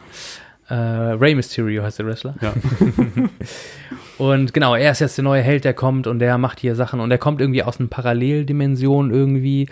Und äh, genau, dann kriegt Spider-Man noch mit, ah, der arbeitet sogar mit Nick Fury zusammen, also so ist Shield wieder am Start, man weiß es nicht so richtig. Und ähm, der ist einfach unfassbar sympathisch. Mysterio ist unfassbar sympathisch, netter Dude. Äh, Quentin Beck heißt er, äh, Jake Gyllenhaal spielt ihn super sympathisch, ganz toll. Äh, Spider-Man befreundet sich und du merkst so, ah, ist das vielleicht sogar ein neuer Mentor, der auch ein bisschen einen anderen Einschlag hat als, als Iron Man. Mhm. Und äh, Spider-Man merkt so, ah, diese Verantwortung ist mir zu viel irgendwie. Mit, ich bin mit meinen, meinen Freunden hier in Europa, wir sind unterwegs. Äh, MJ, ich bin ein bisschen verknallt in sie und so und ich, ich kann doch diesen ganzen Druck, halte ich nicht stand und er gibt die Brille zu Mysterio und ab da an wendet sich der Film, denn Mysterio ist in Wirklichkeit ein Bösewicht und er möchte die Macht dieser KI haben, denn er hat mal gearbeitet für Tony Stark Mhm. als äh, Tech-Genie, aber Tony Stark hat ihn nie respected und es gab irgendwie ähm, Differenzen und er möchte sich jetzt rächen und er krallt sich diese KI und reißt sie sich unter Nagel. Und die Idee hinter Mysterio ist eben, dass er fiktive Superhelden quasi bekämpft, denn in Wirklichkeit ist das alles, sind das Projektionen. Also so, das ist alles nur durch so fliegende Drohnen, die, äh, die so Bilder projizieren und so Sound generieren und immer so, so elementar Bösewichte schaffen, aber in Wirklichkeit tut Mysterio immer so, als ob er gegen sie kämpft, um sich dann einen positiven Namen zu machen. Also er, er baut quasi seine eigenen Superschurken auf und dieses ganze, dieser ganze heroische Akt von Mysterio ist eigentlich nur eine Fassade, also nur ein Schauspiel, ähm, um seinen Namen irgendwie groß zu machen. Also die, mit anderen Worten, alle gucken den Film, so wie wir eben auch die Superheldenfilme gucken. So Das oder ist ja verrückt. Und das lernt natürlich Spider-Man und muss dann gegen Mysterio kämpfen und Nick Fury ist auch noch irgendwie da und am Ende ist natürlich so, Spider-Man schafft es und er, er stapft in die Fußstapfen von Iron Man und ähm, besiegt Mysterio und äh, macht sich eine weitere Kerbe in seinen Colt. nice. Genau, das ist ähm, Far From Home. Spielt alles in Europa äh, und ist eigentlich so ganz cool. Auch die Love Story zwischen MJ ist super cute und ähm, auch der äh, Handlanger von Tony Stark, der äh, ja auch mit M äh, mit äh, mit ähm, mit Peter Marvel Parkers, Cinematic Universe äh, mit ein, eingeprügelt hat. der Aunt, der auch mit Aunt May ja zusammen ist äh, quasi. Die sind ja auch verknallt ineinander. Der dann äh, so ein bisschen Die zum verknallt. ineinander. zum Sidekick. Ach, das wusstest du auch nicht? Interessant. Nee, nicht so wirklich. Okay, Aber ich, ich hätte es mir fast gedacht. Dann taucht es auch bei Far From John. Favreau. John Favreau, genau. Äh, ich habe gerade den Namen des Charakters auch vergessen. Auf jeden Fall, ähm, genau, er wird dann so ein bisschen zu dem Sidekick von, von Spider-Man quasi. Also Spider-Man nimmt so ein bisschen Mhm. die Rolle von Iron Man ein. Genau, und am Ende, und dann wird es nämlich, nämlich ganz besonders spannend, in der Post-Credit-Scene lernst du nämlich eine Sache kennen, dass nämlich Nick Fury ein Skrull ist. Hm. Es ist gar nicht mehr Nick Fury, sondern ein Skrull aus den, äh, die in, bei Captain Marvel quasi eingeführt Mhm. werden. Skrull sind Gestaltwandler. Können sie sich auch in Ratten verwandeln? Ich sage es dir. Ey, das wäre supi, ey. Die das können, wäre mega geil einfach. Egal, auf jeden Fall ähm, gibt es noch eine Sache, auf die ich mich super freue. Und ich freue mich so auf äh, den nächsten, auf den dritten Spider-Man-Film. Weil es taucht jemand auf, den kennst du. Den kennst du, ich hoffe, ich weiß es noch nicht. Den kennst du aus den Original-Spider-Man-Filmen mit äh, Tobey Maguire, der auf einmal auch auftaucht. Nämlich Jonah Jameson, aka J.K. Simmons, ist wieder am Start. What? Und zwar diesmal nicht als Head von dem Daily äh, Bugle, Oh. sondern er hat natürlich, wir leben im 21. Jahrhundert, er hat eine Internet-Nachrichtensendung, so wie, äh, äh, wie heißt er noch? Äh, Turn the fucking frogs gay. Ja, ihr müsst den Namen nicht kennen. Das ist halt der größte Hampelmann der Welt. Aber er ist witzig. Er ist unglaublich witzig, wenn er nicht so gefährlich äh, Mist, ey, das muss man noch irgendwie einsprechen. Weil Hier, das, na, das ist äh, News Wars. Infowars. Infowars, genau. Info Truth about ISIS Spread. Alex Jones. Genau. J.K. Simmons als Jonah Jameson zurück und spielt eben äh, quasi Alex Jones und Alter. er lüftet das Geheimnis von Spider-Man. Im ersten Teil weiß ja immer noch der Vulture, wer Peter Parker ist. Also das Mhm. Spider-Man Peter Parker ist. Und das, die Information gibt er an Infowars aka äh, Jonah Jameson weiter, der Mhm. das dann auf allen Kanälen sendet. Und äh, also die letzte Szene, wo Spider-Man mit ähm, MJ so durch die, durch die Straßen äh, webt, ähm, kriegt er das dann auf dem großen Bildschirm mit. Das Lustige ist, ich erinnere mich an eine Szene, wo ich im Kino war, wo äh, die Schule so ein, so ein Rest in Peace Ding machen, wo all die Superhelden, die gestorben sind, so eine Slideshow bekommen. Und ich habe mir im Kino einfach die Augen zugehalten, weil ich Endgame nicht gesehen hatte. ja. Aber ey, Far From Home, ich fand den auch, äh, der war cool, so, der hat Spaß gemacht. Ist ein guter Film. Ist ein guter. Eine gute. Na, das kann ich mir vorstellen. Ja, jetzt muss ich ja nicht mehr sehen. Ne? Einmal F in Chat. Aber ey, wie geil ist das eigentlich? J.K. Simmons ist wieder da. Das ist so crazy. Ja, der war aber grandios. Hm. Ah, ich habe ich hab auch einen Freund, der, der zitiert immer sehr viel aus, aus Marvel-Filmen und der meint auch Hm. aus, aus äh, ich glaube, dem dritten Teil von zweiten Teil, zweiten äh, Original Spider-Man, für mich Original Spider-Man, den ersten, den ich gesehen habe mit Tobey Maguire, Ja. wo äh, John James Jameson äh, oder J.K. Simmons halt die, die Bilder sich anguckt von Spider-Man und sagt, Kacke, Kacke, Ja. Oberkacke. Ich gebe Ihnen 300 Dollar dafür. Das ist ja schön, ey. Ja, ich glaube, für ein Fazit ist es zu spät. Ja, ich würde sagen, zu lang geredet. Ist, äh, ein guter, Aber- für mich ist es ein guter Abschluss gewesen. Ich weiß Fand nicht, auch, ja. inwieweit ich äh, das MCU weiterverfolgen werde. Vielleicht äh, Spider-Man weiter, weil Spider-Man ist immer noch irgendwie in meinem Herzen drin. Ja. Ähm, obwohl ich nie viele Comics von ihm, die ihm gelesen habe, waren die Tobey Maguire-Filme. Mein, oh, geil, Spider-Man. Ja, ich finde, äh, jetzt nochmal alle gesehen zu haben, äh, das haben, haben wir auch, glaube ich, in anderen Sachen schon gesagt, die große Stärke des MCU sind nicht, dass sie einzelne Filme haben, die mega gut sind, sondern dass sie es schaffen, über die Filme eben dieses Mhm. Universum zu spinnen. Und dass das jetzt irgendwie so ein Ende gefunden hat, äh, fand ich spannend. Und ganz ehrlich, ich muss auch ehrlich sagen, ähm, ich bin interessiert, was sie an Phase 4 jetzt so machen. Das und welche Filme sie so raushauen. Ähm, es gibt natürlich schon eine Liste, aber ich glaube, das ist ein Thema für einen anderen Tag. Das stimmt. Also, wenn ihr euch was äh, von dieser Folge vor äh, herausnehmen könnt, dann ist, ist es auf jeden Fall das Die Ratte ist ein Skrull. Und ähm, hier habt ihr es zum, zum allerersten Mal gehört. ja, Mann. In 20 Jahren werdet ihr irgendwann sagen, da waren doch mal zwei Leute, die haben das doch her- vorhergesehen. Zwei Masterminds. Masterminds. Franz Wir sind im, im Hirn der Hollywood-Producer. Wir sind das Hirn der Hollywood. Producer. Genau, ja. Also hier, hier, wir, kann man auch so sagen, wir werden halt von eigentlich allen Schreibern aus Hollywood gehört. Wenn wir ganz laut schreien, dann Ja, stimmt das vielleicht. Das stimmt. ja, also sie verstehen halt meistens kein Deutsch, deswegen ist es problematisch. Habt noch einen guten Tag. Guckt mal Aus dem Film. Ein Film, genau. Ciao. Tschüss.